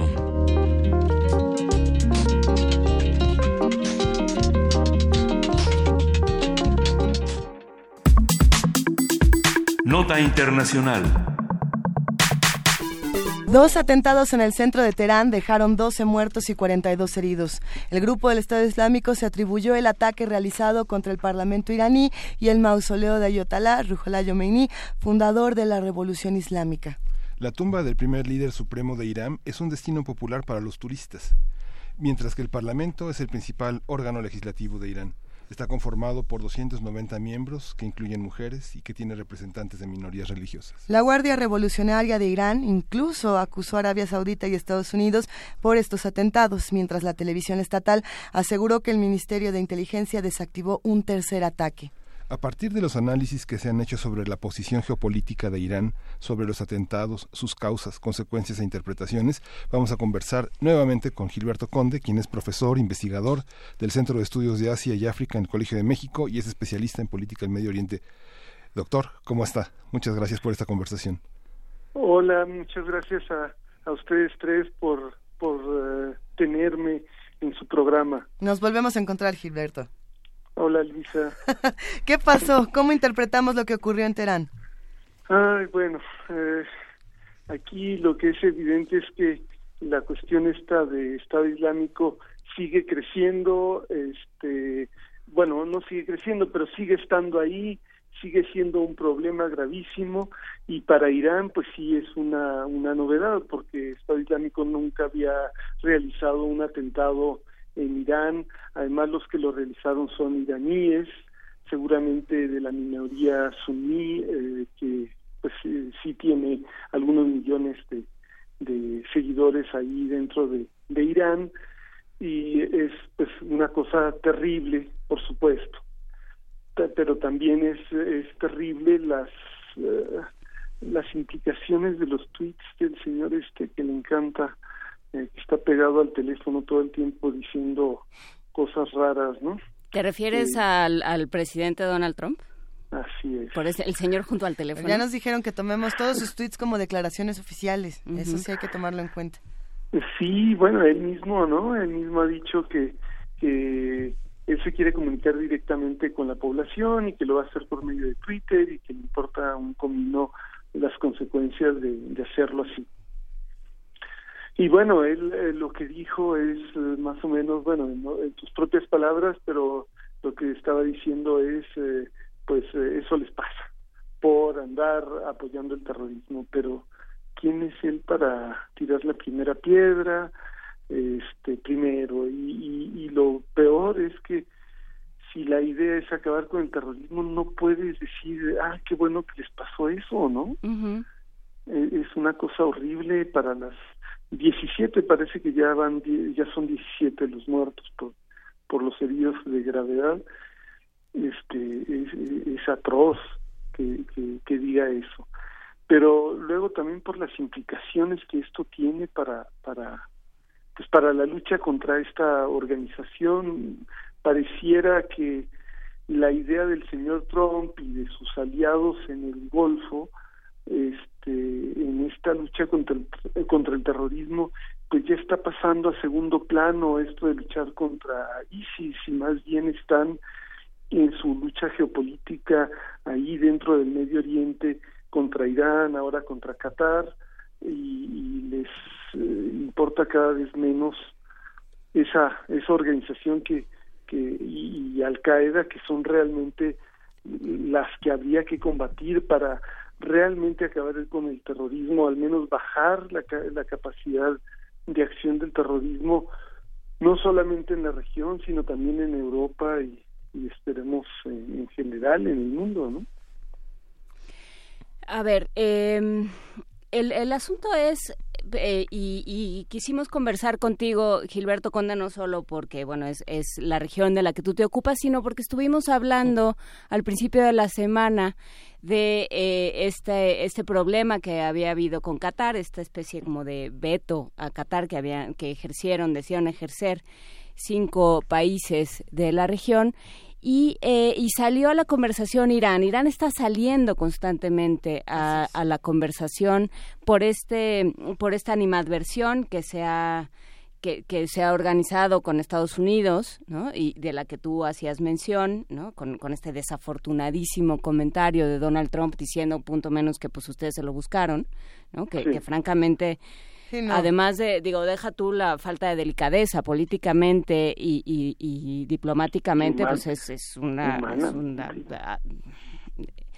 atropello. Pero pero ¿qué pasa con Irán? ¿No? Este, estamos, está constantemente en la conversación geopolíticamente qué, qué es lo que nos está causando, qué escosores causa Irán. Mira, Irán es un país eh, muy grande, tiene 80, 85 millones de habitantes, no recuerdo la cifra exacta ahora, pero es de, de ese orden de magnitud. Es un país eh, relativamente industrializado eh, y, y, que y con bastante petróleo es uno de los principales exportadores mundiales este y es un es un actor regional o sea no se puede hacer abstracción de Irán Irán está preocupado le, le han hecho guerras este y está bajo amenaza existencial. Prácticamente eh, hay amenazas de de bueno eh, Israel durante años dijo que quería bombardear las eh, centrales nucleares y los eh, los sitios de experimentación eh, nuclear que, que tiene Irán y por supuesto que ellos no quieren que suceda eso hay un un acuerdo que se logró por medio de la administración Obama con la participación de varios países incluida Rusia para garantizar que el programa nuclear iraní sea un programa eh, para usos pacíficos. Para contenerlo, ¿no? De alguna manera. Sí, contenerlo, saber qué hacen, controlarlo y evitar que eso se transforme en una cosa eh, bélica de producción de armas. Ahora, este, Trump llegó con la idea de echar por la borda eso, de acabar con eso. Y en ese proyecto está de acuerdo eh, con eh, Arabia Saudí, que Arabia Saudí es un país también muy importante, eh, con una producción petrolera también fenomenal, la más grande del mundo, o una de las más grandes del mundo, este con unos 35 40 millones de habitantes y que y que tiene y quiere tener una proyección regional eh, muy importante. Ahora, este, Arabia Saudí considera a Irán un rival de una gran monta y lo quiere eh, contener. Entonces le ha echado la culpa de varios de los problemas que hay en la región y no es que no estén más o menos involucrados, pero pues los eh, saudíes también están involucrados en varios de los conflictos de la región la cuestión en Yemen, la cuestión en Siria, por supuesto, este, los enfrenta. Pero los saudíes han aprovechado la llegada de Trump para para eh, jalar a la administración estadounidense a, esta idea de que el enemigo al que hay que vencer, al que hay que aislar en la región es Irán. Y con esto y coincide Israel que eh, estaba muy molesto con eh, Obama desde desde hacía tiempo porque había cambiado esa tendencia y Arabia Saudita. Entonces esto eh, enturbia el panorama y hace más peligroso el panorama de lo que era hace apenas dos meses. Dos meses. ¿Y qué podemos esperar que pase en los próximos dos meses, por ejemplo? Ah, ese suspiro lo dice todo, Gilberto pues Conde. es, que, es que si hubiéramos eh, tenido esta conversación el lunes, hubiera las perspectivas eran distintas. El problema es que con, con esta volatilidad de Estados Unidos, con esta con, con este gobierno a golpe de tuit, es muy difícil ya eh, predecir nada. De por sí los gobiernos de la región eh, de la región de la que te ocupas, Gilberto Conde, son volátiles, pero ya eh, asusados con esta, por Estados Unidos y su incertidumbre, pues ya las cosas se complican mucho más, ¿no? Sí, eh, sí, muchísimo más. Sobre todo que lo que está pasando con Qatar es es ominoso realmente, porque Qatar era un país, bueno, ahí está la quinta flota de Estados Unidos, que es la principal del Comando Central, o sea, es la principal flota estadounidense en el Medio Oriente, el aeropuerto de eh, militar eh, de Estados Unidos en Qatar eh, es de donde salen los vuelos para para eh, sus acciones en Siria, bueno, también usan otros, ¿no? Como el de Ingerlik en, en Turquía, pero el de Qatar es, es muy importante y a pesar de eso hay una tendencia a marginar, bueno, hay una acción contundente por parte de los principales actores de la región para marginar a, a Qatar.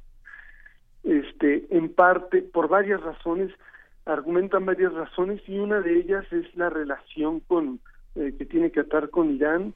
Este, eso en sí y además los tweets de Trump apoyando el aislamiento de Qatar son cosas que se se antojan peligrosas más ahora en el contexto en este contexto ver los atentados del día de ayer este en eh, en, en Teherán pues eh, nos a mí sí me hacen preocuparme y pensar de que esto puede ir escalando escalando hacia eh, una locura bélica que a nadie le conviene y que, y que sí puede agravar aún más la situación en el Medio Oriente. por sí está grave la situación en Siria, pero eh, puede estar todavía más grave. Y, y, esta gente no parece eh, preocuparse de ello. Parece que lo que realmente interesa a Trump es su incremento del presupuesto militar que, que le propuso al Congreso, aumentarlo en 10%, más los 110 mil millones de dólares que le, que le ofrece, que le ofreció Arabia Saudí, más no sabemos eh, qué puedan proponer. Ahora eh, sí eh, se lanza en una en una tendencia belicista en, en la región, en una región que como todos sabemos sumamente volátil. Pues sí. Gilberto Conde, una situación muy difícil, sin duda, que vamos a tener que seguir. Eh, hablemos muy pronto, por favor, te mandamos un gran abrazo a ti, por favor, y a todos los amigos del Colegio de México. Muchas gracias, eh, Luisa, Juan Inés, Miguel Ángel. Es, un, gusto estar con ustedes y con la audiencia de Radio UNAM para, para tratar de, desenredar estas madejas. Difícil, pero aquí entre todos lo haremos poco a poco. Gracias, querido Gilberto. Gracias a ti, querida Luisa. Un abrazo. Quédense con nosotros porque sigue mucho más aquí en Primer Movimiento. Primer Movimiento. Hacemos comunidad.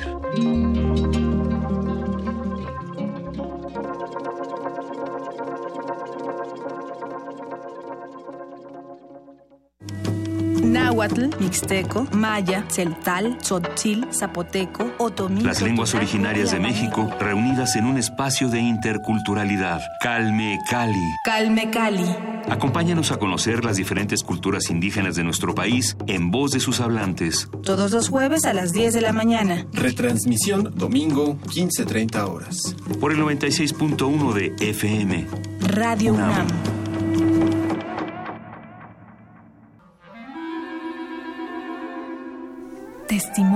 Oídas. Música nueva en voz de sus creadores. De sus intérpretes. Un autorretrato sonoro de la música de hoy. Escúchanos por el 96.1 de FM los martes y jueves a la 1 a.m. o en su retransmisión los sábados y domingos también a la 1 a.m.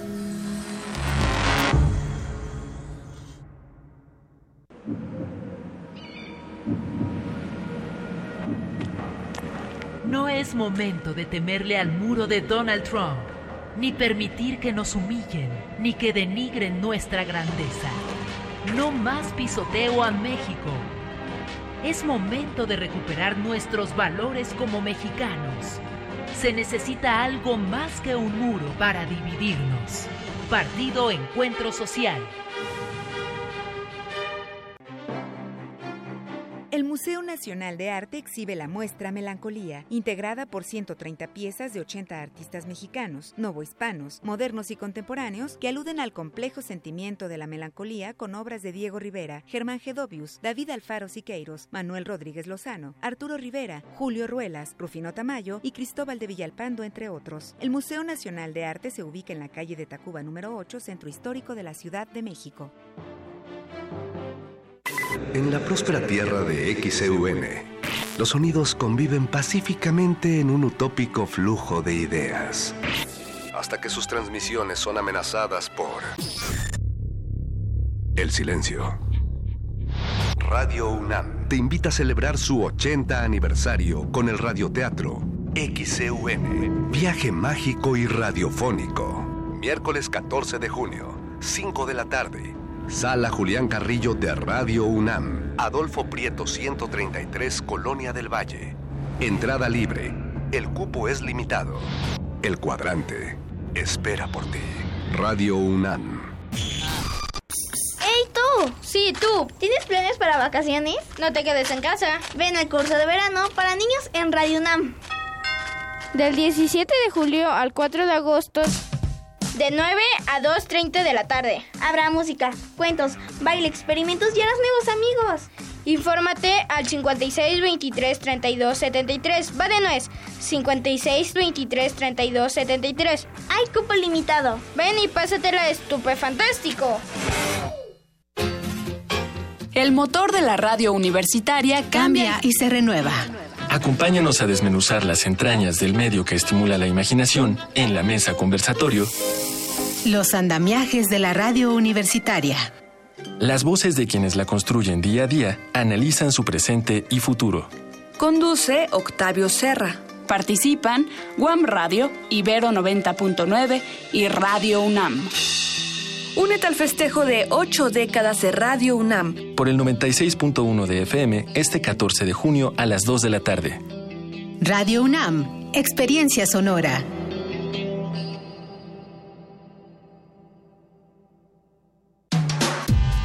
Primer movimiento. Podcast y transmisión en directo en www.radiounam.unam.mx.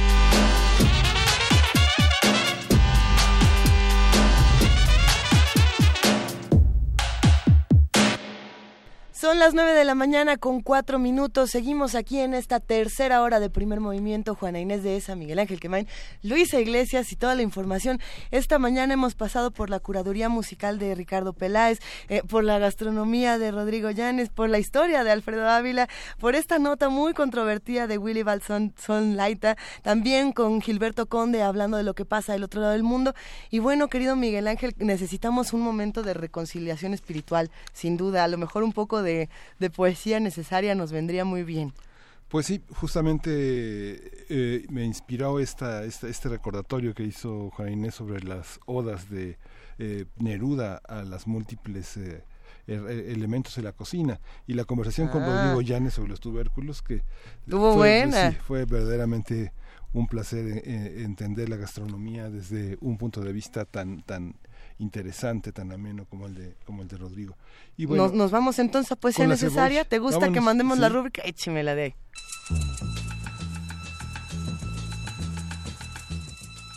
Es hora de poesía necesaria.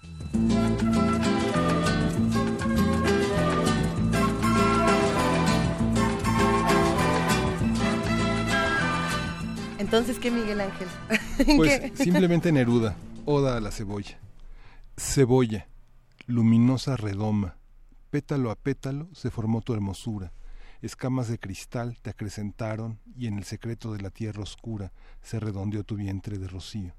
Bajo la tierra fue el milagro y cuando apareció tu torpe tallo verde y nacieron tus hojas como espadas en el huerto, la tierra acumuló su poderío, mostrando tu desnuda transparencia, y como en Afrodita el mar remoto duplicó la magnolia, levantando sus senos. La tierra así te hizo, cebolla, clara como un planeta y destinada a relucir, constelación constante, redonda rosa de agua sobre la mesa de las pobres gentes. generosa, deshaces tu globo de frescura en la consumación ferviente de la olla, y el jirón de cristal, al calor encendido del aceite, se transforma en rizada pluma de oro. También recordaré cómo fecunda tu influencia el amor de la ensalada, y parece que el cielo contribuye, dándole fina forma de granizo, a celebrar tu claridad picada sobre los hemisferios del tomate. Pero el alcance, al alcance de las manos del pueblo, regada con aceite, espolvoreada con un poco de sal, matas el hambre del jornalero en el duro camino. Estrella de los pobres, hada madrina envuelta en delicado papel, sales del suelo, eterna, intacta, pura, como semilla de astro, y al cortarte el cuchillo en la cocina, sube la única lágrima sin pena. Nos hiciste llorar sin afligirnos. Yo, cuanto existe, celebré, cebolla, pero para mí eres más hermosa que un ave de plumas cegadoras. Eres para mis ojos globo celeste, copa de platino, baile inmóvil, de anémona nevada, y vive la fragancia de la tierra en tu naturaleza cristalina. Primer movimiento.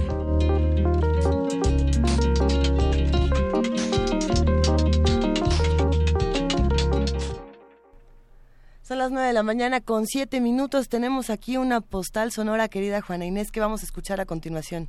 Vamos a escuchar. Eh, hace unos días, Antonio López Palacios, el guitarrista, eh, también parte de este programa, parte de la comunidad de este, de este espacio radiofónico, em, eh, pues le prestaron una, una guitarra, que le prestaron una guitarra.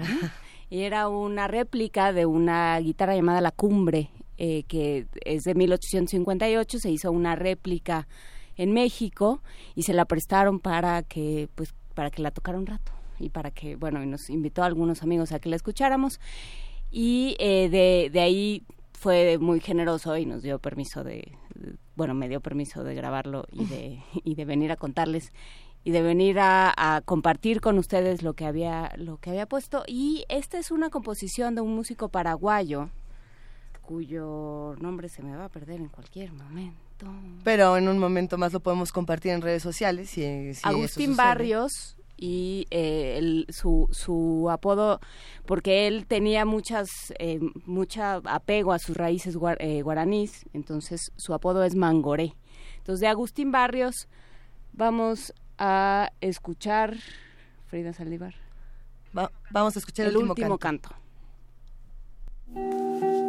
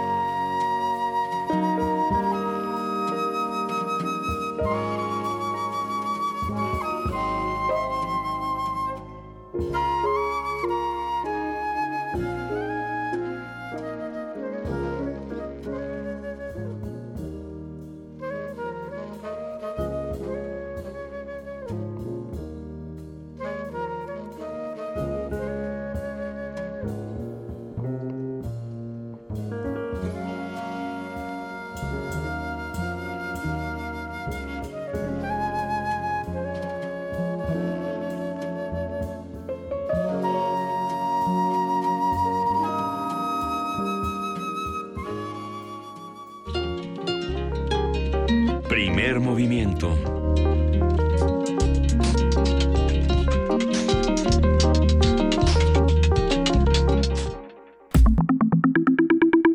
La mesa del día.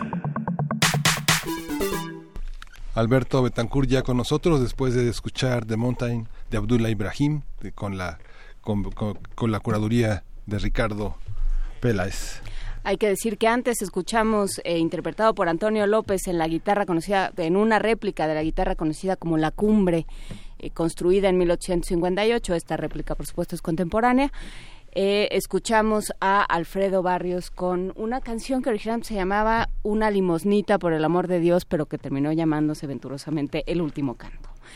Pero se la dedicamos con muchísimo cariño a Mirisak. Mirisak, sabes que estás con nosotros y que te queremos mucho. ¿Cómo estás, Alberto Betancourt? Hola, Juan Inés, ¿qué tal, Miguel Ángel? ¿Cómo les va? Hola, Alberto. Pues miren, yo quería hablarles de un tema que aparentemente es lejano, pero si lo observamos bien, no tanto. La voluntad de diálogo y las aportaciones de la filosofía africana al siglo XXI. Dice el poeta Aimé Césaire que en la orilla del mundo estamos esperando a los presos que no llegarán hoy. La verdad es que todos estamos esperando el momento en que el hombre ascienda un peldaño en el reino animal, por evocar a la trova cubana, y en ese contexto yo quisiera hablar el día de hoy de un evento que realizó el Centro de Estudios de Fenomenología de la Universidad Fort Hare en Chinza, en Sudáfrica, los días 24 y 26 de marzo, que tuvo como título La justicia y el otro. Por cierto, creo que va a tocar temas que están muy ligados con la conversación que hubo hace unos momentos aquí al aire y que tiene que ver con la dignidad humana y la condición de mutua reciprocidad. El Centro de Estudios de Fenomenología se dedica a estudiar las estructuras de la experiencia humana en el contexto de un mundo en el que existen la injusticia, el racismo, la discriminación, la criminalidad, el sexismo y la ansiedad. Yo quisiera compartir con ustedes algunas ideas de dos de los participantes en el evento, dos filósofos, Lucius Outlaw y Michael Cotti, los cuales fueron expositores y plantearon algunas cosas que me parecen muy interesantes. A ver, Juan Inés, ¿qué te parece esta cosa? Pero lo primero que plantea Outlaw va a tener que ver con las universidades como centros de producción de ignorancia. Ahorita vamos a ver a qué se refiere, pero quisiera yo, Miguel Ángel, primero, pues hablar un poquito de la densa historia de Sudáfrica. Sudáfrica comenzó a ser poblada hace aproximadamente 100.000 años. A diferencia de América, que digamos el cruce por el estrecho de Bering ocurrió hace 23, 25 mil años, eh, cuando los eh, seres humanos iban siguiendo a las manadas todavía de los animales del Pleistoceno y cruzaron de Kamchatka a Alaska, eso fue hace 23 mil años. En el caso de Sudáfrica el poblamiento es más antiguo y en cierto sentido por eso podríamos decir que Sudáfrica pues tiene en cierto sentido una historia más densa y más antigua que América. Fue alrededor del siglo VI cuando llegaron los primeros bantúes, eh, componentes fundamentales de la sociedad sudafricana hoy. En 1650 llegaron los colonos holandeses, se instalaron en el Cabo y pusieron ahí un puesto de abasto y descanso para los barcos que iban de tránsito a Indonesia. Hablamos aquí hace muy poquito de Indonesia y ahora que me encontré con este puesto que servía para lo que los holandeses hicieran ahí un poco de recreo en lo que viajaban hasta Indonesia, pues me pareció muy interesante. Posteriormente, en 1806 llegaron los británicos y bueno, pues ya en el siglo XX, en 1910, la Constitución de la Unión Sudafricana le negó el voto a los negros y a partir de ahí, durante todo el siglo XX, prácticamente hasta 1996, eh, pues hubo una serie de restricciones que impedían que los negros pudieran participar políticamente. Nueve de cada diez porciones de tierra estaban en manos de los blancos y entre 1934 y 1984 solo el 17% de la población podía votar. De tal manera que podemos entender que en 1912, cuando el Congreso Nacional Africano comenzó a luchar por convencer a los Boers de terminar con la injusticia, lo hacía en un lugar de la historia en el que el mar avienta sus perros reventados, ¿no? en el que el racismo estaba en todo su apogeo. Y en ese contexto, es que ahora el Centro de Estudios de Fenomenología se propone hacer una filosofía, eh, una filosofía, digamos, realizada y pensada en un mundo en el que existe la injusticia. Y Lucius Outlaw plantea que la filosofía debe estudiar cómo es que los sistemas educativos producen y distribuyen conocimiento e ignorancia. A mí esta idea me llamó muchísimo la atención porque él dice que los sistemas educativos producen un orden social asimétrico y la filosofía, por tanto, debe situarse históricamente en la intersección entre epistemología, ontología y ética. Es que es, es muy interesante, eh, además en ese contexto, eh, todo el año pasado y buena parte de este, Sudáfrica ha tenido muchos problemas dentro de las universidades. Empezó con una cosa que como siempre, ¿no? Que era una cosa simbólica, que a nadie le importa, que total que más les da, ¿no? Pero que termina, precisamente porque es tan simbólica, termina cobrando una fuerza eh, enorme, que es la estatua en una, en una universidad en Johannesburgo eh, de, un, de un conquistador y de uno de estos hombres blancos que, este, que, que contribuyeron a la apartheid.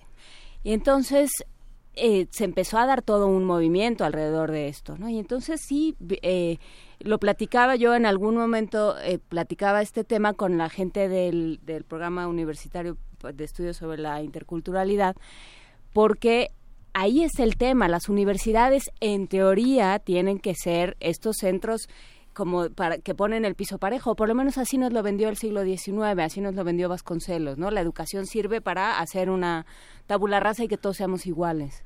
Pero ni todos tenemos, pero ¿a quién le importa que todos seamos iguales? No debemos ser iguales. Me estoy conteniendo para no hacer un comentario sobre la, visión sobre Vasconcelos, sobre la simetría cultural que, que proponía Vasconcelos, pero me voy a morder la lengua digamos, dejando pendiente ese tema de una cierta impronta, pues hasta racista, diría yo, pero ahí la voy a dejar. No, pero ya la hemos, ya. Pero, pero bueno, creo que, que es muy importante lo que tú estás diciendo.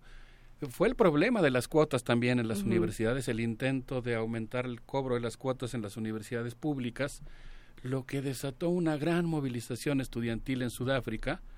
Podríamos decir simbólicamente que enviamos un saludo al movimiento estudiantil sudafricano, por cierto, me acordé que Radio UNAM tuvo su cifra récord de, oyentes justamente cuando, a partir de un intento de aumento de las cuotas eh, y como resultado de la movilización del Consejo Estudiantil Universitario, se transmitieron públicamente los debates entre las autoridades y los estudiantes y hasta donde entiendo hubo una audiencia de aproximadamente un millón de personas, que es el momento en el que todo, en toda la ciudad se escuchaba atentamente Radio UNAM Hoy se sigue escuchando, pero ese fue un momento sin lugar a dudas apoteótico.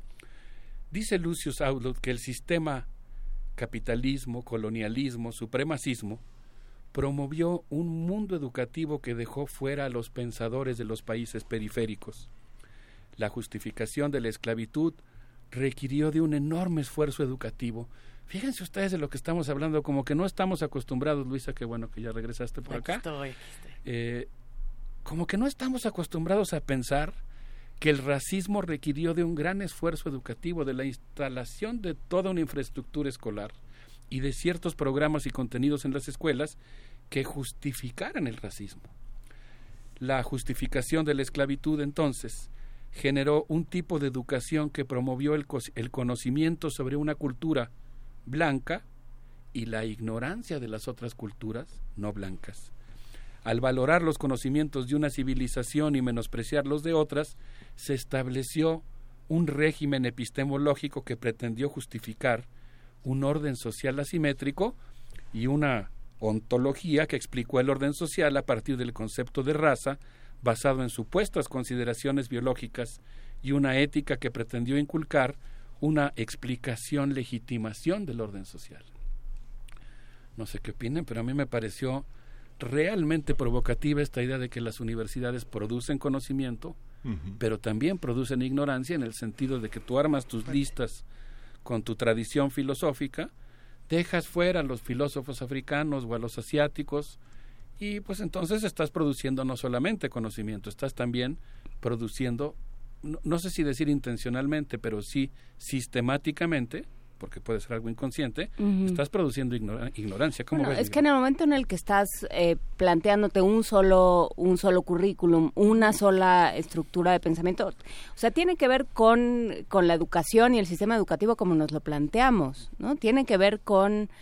Eh, con tradiciones educativas y, tradiciones eh, didácticas pues de siglos, ¿no? Todos vamos a saber lo mismo de veras todos queremos saber lo mismo, de veras es que a mí Vasconcelos me parece, o sea, la idea de Vasconcelos que durante tanto tiempo nos pareció tan de avanzada, de pronto dices, bueno, todos los niños tienen que leer el Ramayana y olvidar sus cuentos tradicionales o o hay una una cultura que se debe aprender y otra no ¿no? O sea, yo nada más hago preguntas, no tengo la menor idea. Sí, bueno, esa pregunta que es, es muy interesante porque, bueno, sabemos que hay trabajos muy muy importantes que tienen poca difusión, trabajos académicos, no sé, como el de Sheikh Anta Diop, que fue acusado en la Sorbona, tardó cerca de 10 años en titularse con porque era acusado de eh, afrocentrista, ¿no? El trabajo de Martín Bernal que tuvo así un éxito de ventas en 1987 que se tituló La Atenas Negra que publicó Soil pero el trabajo de Edward Said, que es muy accesible en todas las librerías de 1978 más o menos, que se tradujo en anagrama en los 80. El orientalismo. El orientalismo es una clave, ¿no? Claro, es todo un clásico. Y León Portilla, digo, entre nosotros León Portilla, digo, era impensable pensar que había una filosofía náhuatl, ¿no?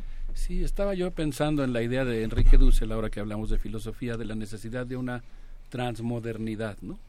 De la idea de rescatar el hecho de que la las tradiciones intelectuales en el mundo corresponden a la diversidad de las civilizaciones y las culturas y consecuentemente necesitamos sustituir una modernidad que irradia el capitalismo, la propia modernidad eh, y el colonialismo del centro a la periferia a un mundo, valga la expresión, en el que quepan muchos mundos, en el que se acepte la coexistencia de diversas culturas tradiciones filosóficas y pensamientos y consecuentemente pues necesitamos desarrollar nuestra capacidad de escuchar. Y esto que tú decías, Miguel Ángel, es muy cierto, ¿no? Yo pensaba, por ejemplo, que en el caso de la tradición filosófica africana, estaba yo visitando las páginas del Museo del Apartheid y pues ahí dice, cita el caso de muchos pensadores africanos, añadiendo algunos de los que tú mencionaste, Charlotte Magé, que por ejemplo, que fue la primera universitaria promotora de la unidad africana y que se opuso en 1913 a una serie de restricciones que el apartheid estaba poniendo a las mujeres.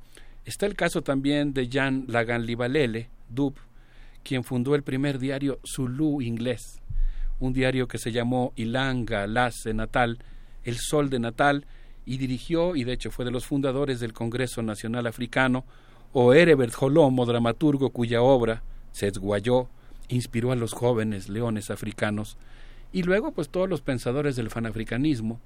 Qué maravilla cuando aquí, por ejemplo, en la Facultad de Filosofía y Letras, de pronto te encuentras con Kwame Nkrumah, el gran pensador ganés, o con Franz Fanon, desde luego, que siendo martiniqués, pues fue un autor muy influyente en, digamos, lo que podríamos llamar eh, la descolonización mental y que fue leído con mucha pasión en África. Si les parece bien, yo creo que podríamos escuchar una obra maestra de la música de Cabo Verde, eh, interpretada por Mayra Andrade, que na ki ven ki la bai, tabai, a ver si les gusta.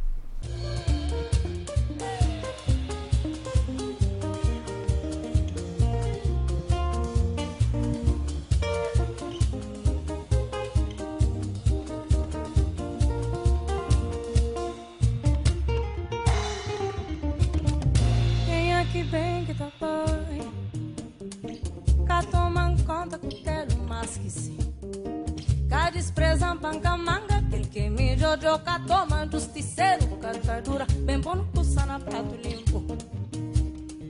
Nos tarrochado demais. Um tem saudadinha Nossa se buca toma medida Eu me faca, mulher machado. Um tem saudadinha Nossa se buca toma medida Eu me faca, mulher machado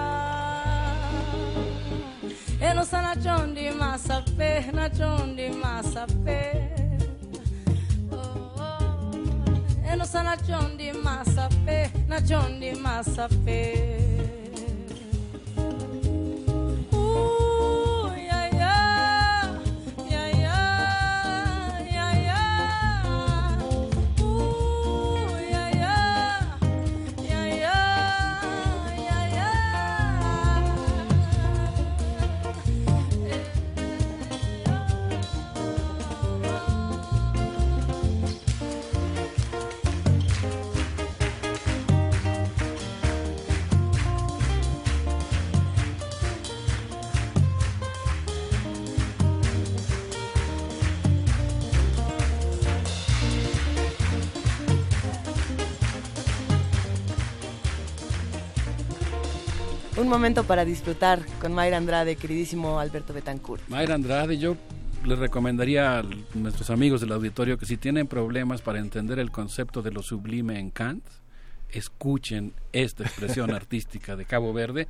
Mayra Andrade estuvo aquí en México hace unos tres años, la trajo el Festival Olincan, tuvimos oportunidad de conocerla en el Museo de la Ciudad de México. Qué cosa más impresionante, ¿no? Toda la tradición de Cesárea Évora y pues eh, la música africana, que obviamente abreva de esos cien mil años de historia. Pancho Lanchas, que es eh, arroba Pancho Lanchas, un radio escucha, sobre todo fan tuyo y de Meyer, este, en general a nosotros no nos hace demasiado caso, pero, pero, mandamos un gran saludo. pero en Mundos Posibles y en los martes de Meyer aparece por ahí. Eh, menciona un título de Walter Rodney editado por Siglo XXI que se llama Cómo Europa subdesarrolló a África. Es un texto interesantísimo interesantísimo de cómo la desigualdad no se produce por dos corredores que arrancan juntos y a ver quién llegó más lejos, sino que justamente hay una construcción social de esa desigualdad.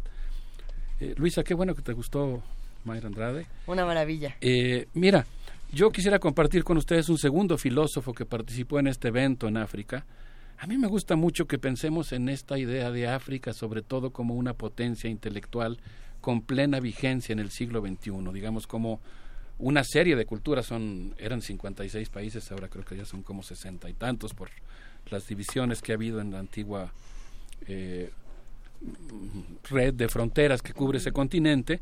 Quisiera hablar ahora de Michael eh, quien afirma en un texto sobre Adam Small y se refiere a este filósofo sudafricano que decidió ocuparse del CAAPS, el lenguaje de la clase obrera del Cabo, un slang que representa un acto de libertad ante las reglas que el racismo intentó poner al lenguaje en Sudáfrica.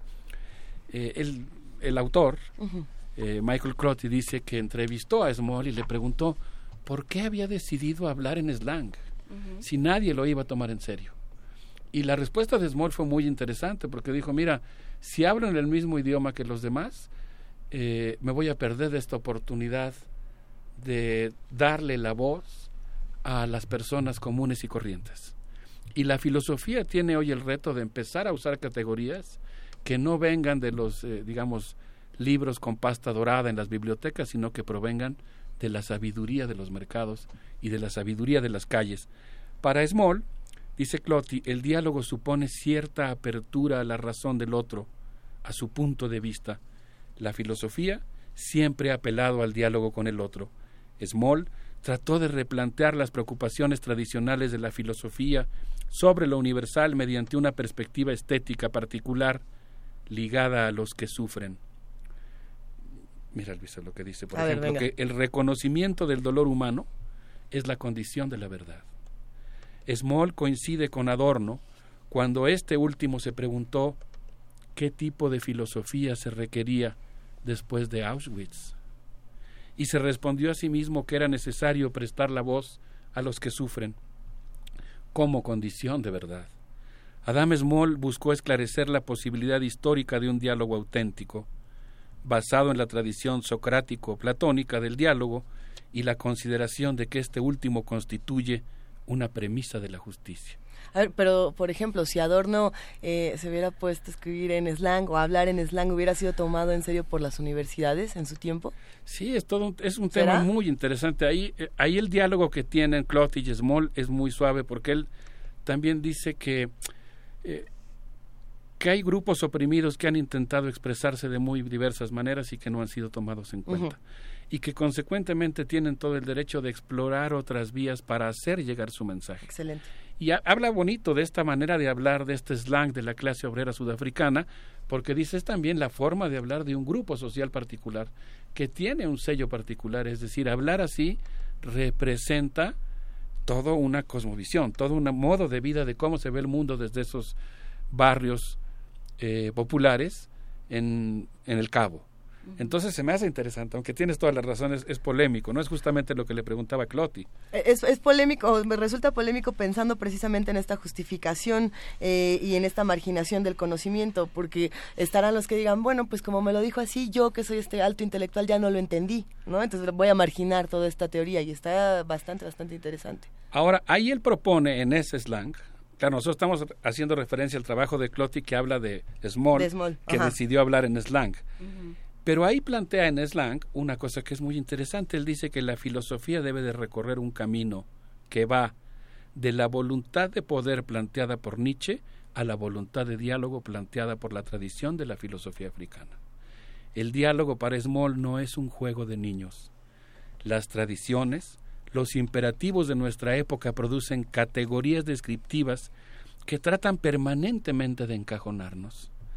Las etiquetas liberal, conservador, blanco, negro, etcétera, hacen que la mirada del otro genere amplias zonas oscuras en nosotros mismos. Por eso debemos replicar y entablar un diálogo que nos libere de las máscaras impuestas por un lenguaje que nos cosifica.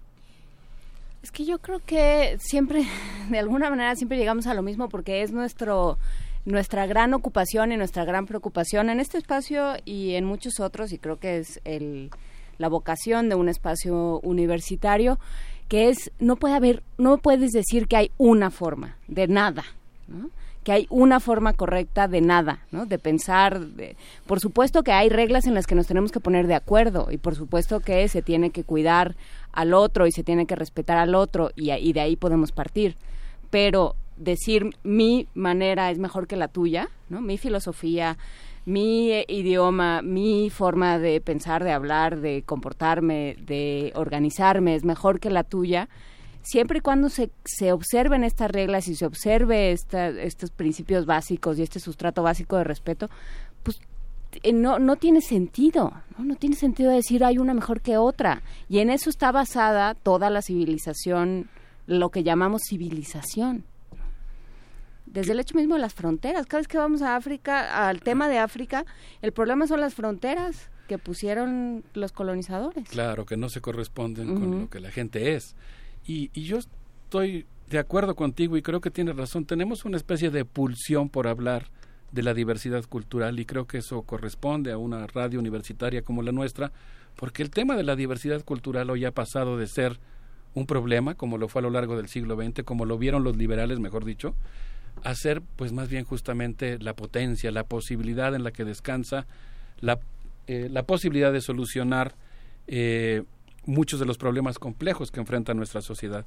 Entonces, pues yo quisiera terminar justamente con una reflexión de Clotti que dice que ante el intento de imponer una razón única y válida universalmente, es necesario oponer la idea de que la razón surge de experiencias humanas concretas y contingentes que se desarrollan en condiciones histórico-culturales concretas, la diversidad de la razón. La filosofía debe de centrar la verdad y ayudarnos a pensar cómo liberarnos de la dictadura de la razón occidental. ¿A poco no está bien bonita la idea? Con, eso, con esa idea vamos a cerrar. Pero y nos liberamos y luego con cuál nos quedamos.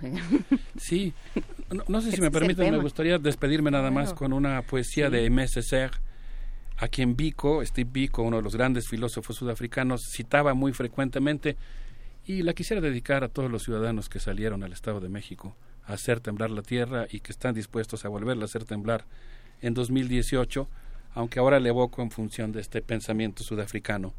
Pueblo mío, cuando lejos de los días pasados renazca una cabeza bien puesta sobre tus hombros, reanuda la palabra, despide a los traidores y a los amos, recobrarás el pan y la tierra bendita, la tierra restituida, cuando dejes de ser un juguete sombrío en el carnaval de los otros o en los campos ajenos el espantapájaros desechado.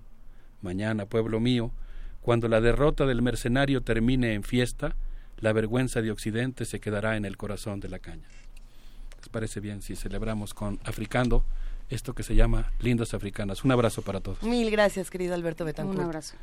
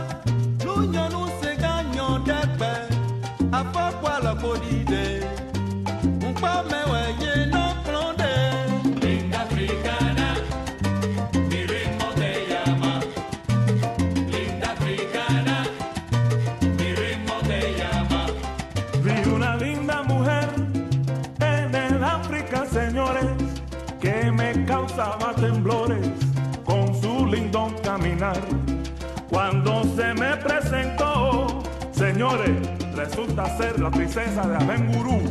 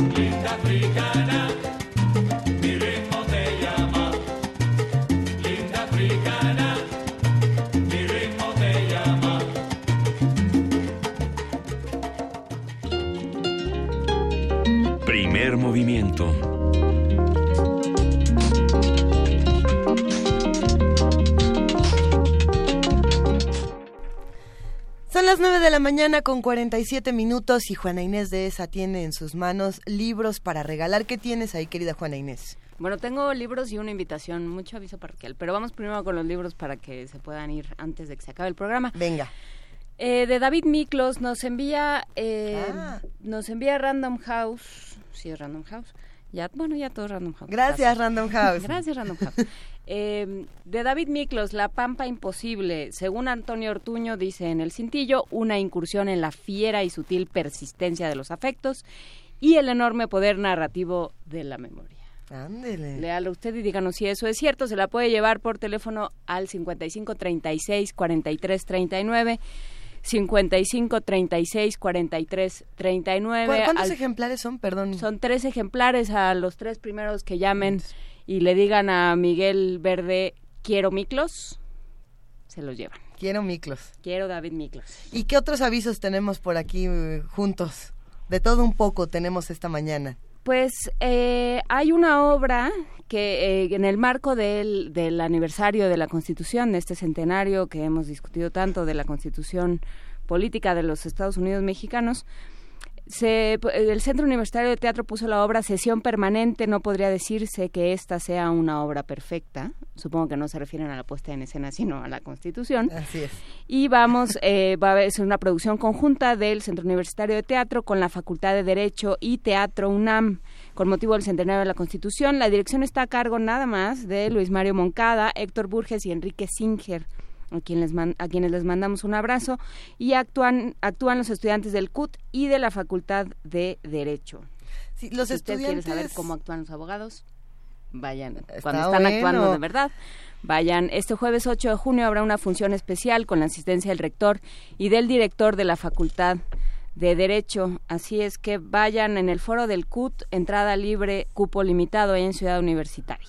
Es que las- el del teatro es verdaderamente el origen de todo. Eh, si tú vas, pa- por ejemplo, a la Facultad de Derecho, el, el, taller de teatro tiene más éxito que Derecho Constitucional. Si vas a, a las escuelas de periodismo, el taller de teatro tiene más eh, éxito que la de géneros periodísticos. Y así, Por supuesto, tú juntas a, a dos personas y organizan un grupo de teatro. Lo hablamos con Enrique Singer en algún momento. de- deberíamos volver a hablar con él porque se va a poner de nuevo esta obra sobre María Moliner que se llama El Diccionario. Va a haber una brevísima temporada en, en el Colegio Nacional, así es que deberíamos hablar con Singer. Pero sí, hablábamos de, de cómo si tú juntas a tres personas, hay dos que eh, son antagonista, protagonista y uno que es director. Sí. Inmediatamente. y nuestro radioteatro de los viernes que nos hace bastante felices. Uy, el de este viernes, el de mañana va a estar ¿Qué- muy qué bien. va a haber Y mañana? Y, nos relaja muchísimo. ¿Qué tenemos de radioteatro mañana, por El cierto? agujero negro de Alicia Molina, un clásico del Fondo de Cultura Económica. ¿Usted sabe a dónde se van todas las cosas que pierde? Ay. Lo va a averiguar mañana. Vamos, vamos a averiguarlo todos juntos escuchando una melodía que precisamente nos comparte Ricardo Peláez en su curaduría de esta mañana. Esto es de el artista mejor conocido como Abdullah Ibrahim, que también lo pueden encontrar como Dollar Brand. Así, así es más sencillo encontrarlo en YouTube. Y esto es Zimbabue, música africana.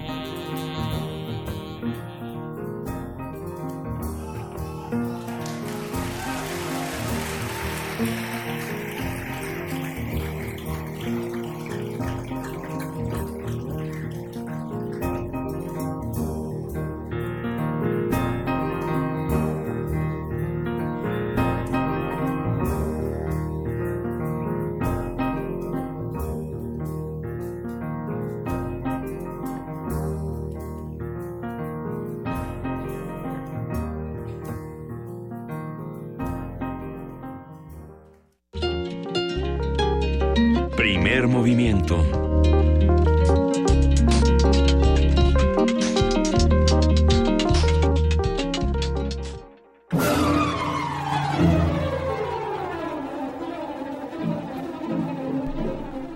La abeja reina Frida Saldívar llegó revoloteando felizmente a aquí a dar la las cabina. instrucciones, pero es que no dice quién. Bueno, alguien llamó, no dice quién, eh, para invitar a la Feria de la Artesanía en el área peatonal de la Alameda Central. Hay artesanía del estado de Oaxaca. Eso.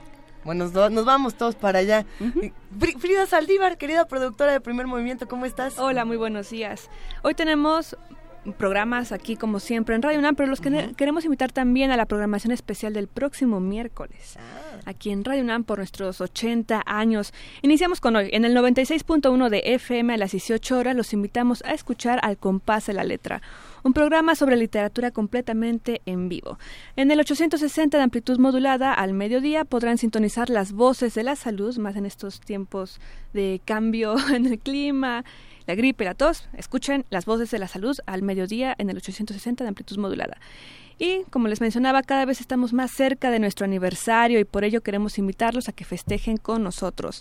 Este sábado 10 de junio a las 6 de la tarde los invitamos a la presentación de las obras comisionadas de Radio Arte por Radio UNAM. Son ocho artistas sonoros que se de- dedicaron a intervenir el acervo histórico de la fonoteca Alejandro Gómez Arias. Recuerden, la cita es el sábado 10 de junio a las 6 pm en la sala Julián Carrillo en Adolfo Prieto 133, Colonia del Valle aquí en Radio UNAM. El metrobús más cercano es el Metrobús Amores. Y el miércoles 14 tenemos un maratón de programas especiales para celebrar los 80 años. Inicia a las 7 de la mañana con nosotros primer movimiento desde la sala Julián Carrillo. A las 11, bueno, de 11 a 11.30 tendremos la primera parte del concierto de aniversario donde escucharán un dueto de piano y cello conducido por Dulce Wet. A las 17 horas podrán ser parte del radioteatro XEUN, escrito por Mario Conde, ya lo conocen, y a las 18.30 será la segunda parte del concierto de aniversario, ahora con un ensamble de percusiones. A las 20 horas, resistencia modulada, y todos estos eventos que les mencioné ahorita son exclusivos de la sala Julián Carrillo. El cupo es limitado y la entrada libre, así que tomen sus precauciones, vengan, este, acompáñenos. También hay programas en nuestra terraza y en la programación del día, eh, tanto en FM como en AM. Mañana les contaremos de esta programación. Hoy solamente fue. Julián Carrillo. Pues muchísimas gracias, querida Frida Saldívar, que tengas un gran día. Excelente día a todos. Muy, muy, Muy buen bueno camino. todo lo que va a pasar. Váyanse organizando para que vengan el, el miércoles con nosotros a la Julián Carrillo a las 7 de la mañana. Va a haber activación física eh, en vivo y en directo. Hijo. Sí. No, pero ya no sé qué hacer Miguel con Ángel eso. está preparando sus calentadores. Sí. Sí. Sí. Su bandita de Miguel Ángel dijo que hoy se iba a traer su libro de Watchmen para que hiciéramos análisis. ¿Lo Ah, trajiste, no, Miguel Ángel? no. Bueno. Es que no lo encontró, lo prestó. No. Está seguro, está en el agujero negro. Por lo pronto ya nos vamos. Ya nos Muchísimas vamos. gracias a todos los que hicieron posible este programa. Muchísimas gracias a todos los que hacen comunidad con nosotros. Un abrazo de nuevo a Mirisac.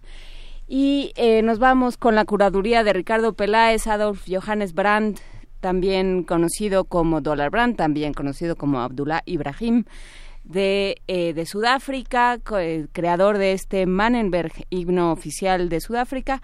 Nos despedimos esta, este día con Earthbird. Muchísimas gracias, Luisa Miguel Ángel. Muchas gracias. Muchas gracias Gracias. Miguel Ángel. Y gracias a todo el equipo que conforma Primer Movimiento, que eh, se aventó una titánica labor esta mañana. Esto fue primer movimiento. El mundo desde la universidad y Earthbird.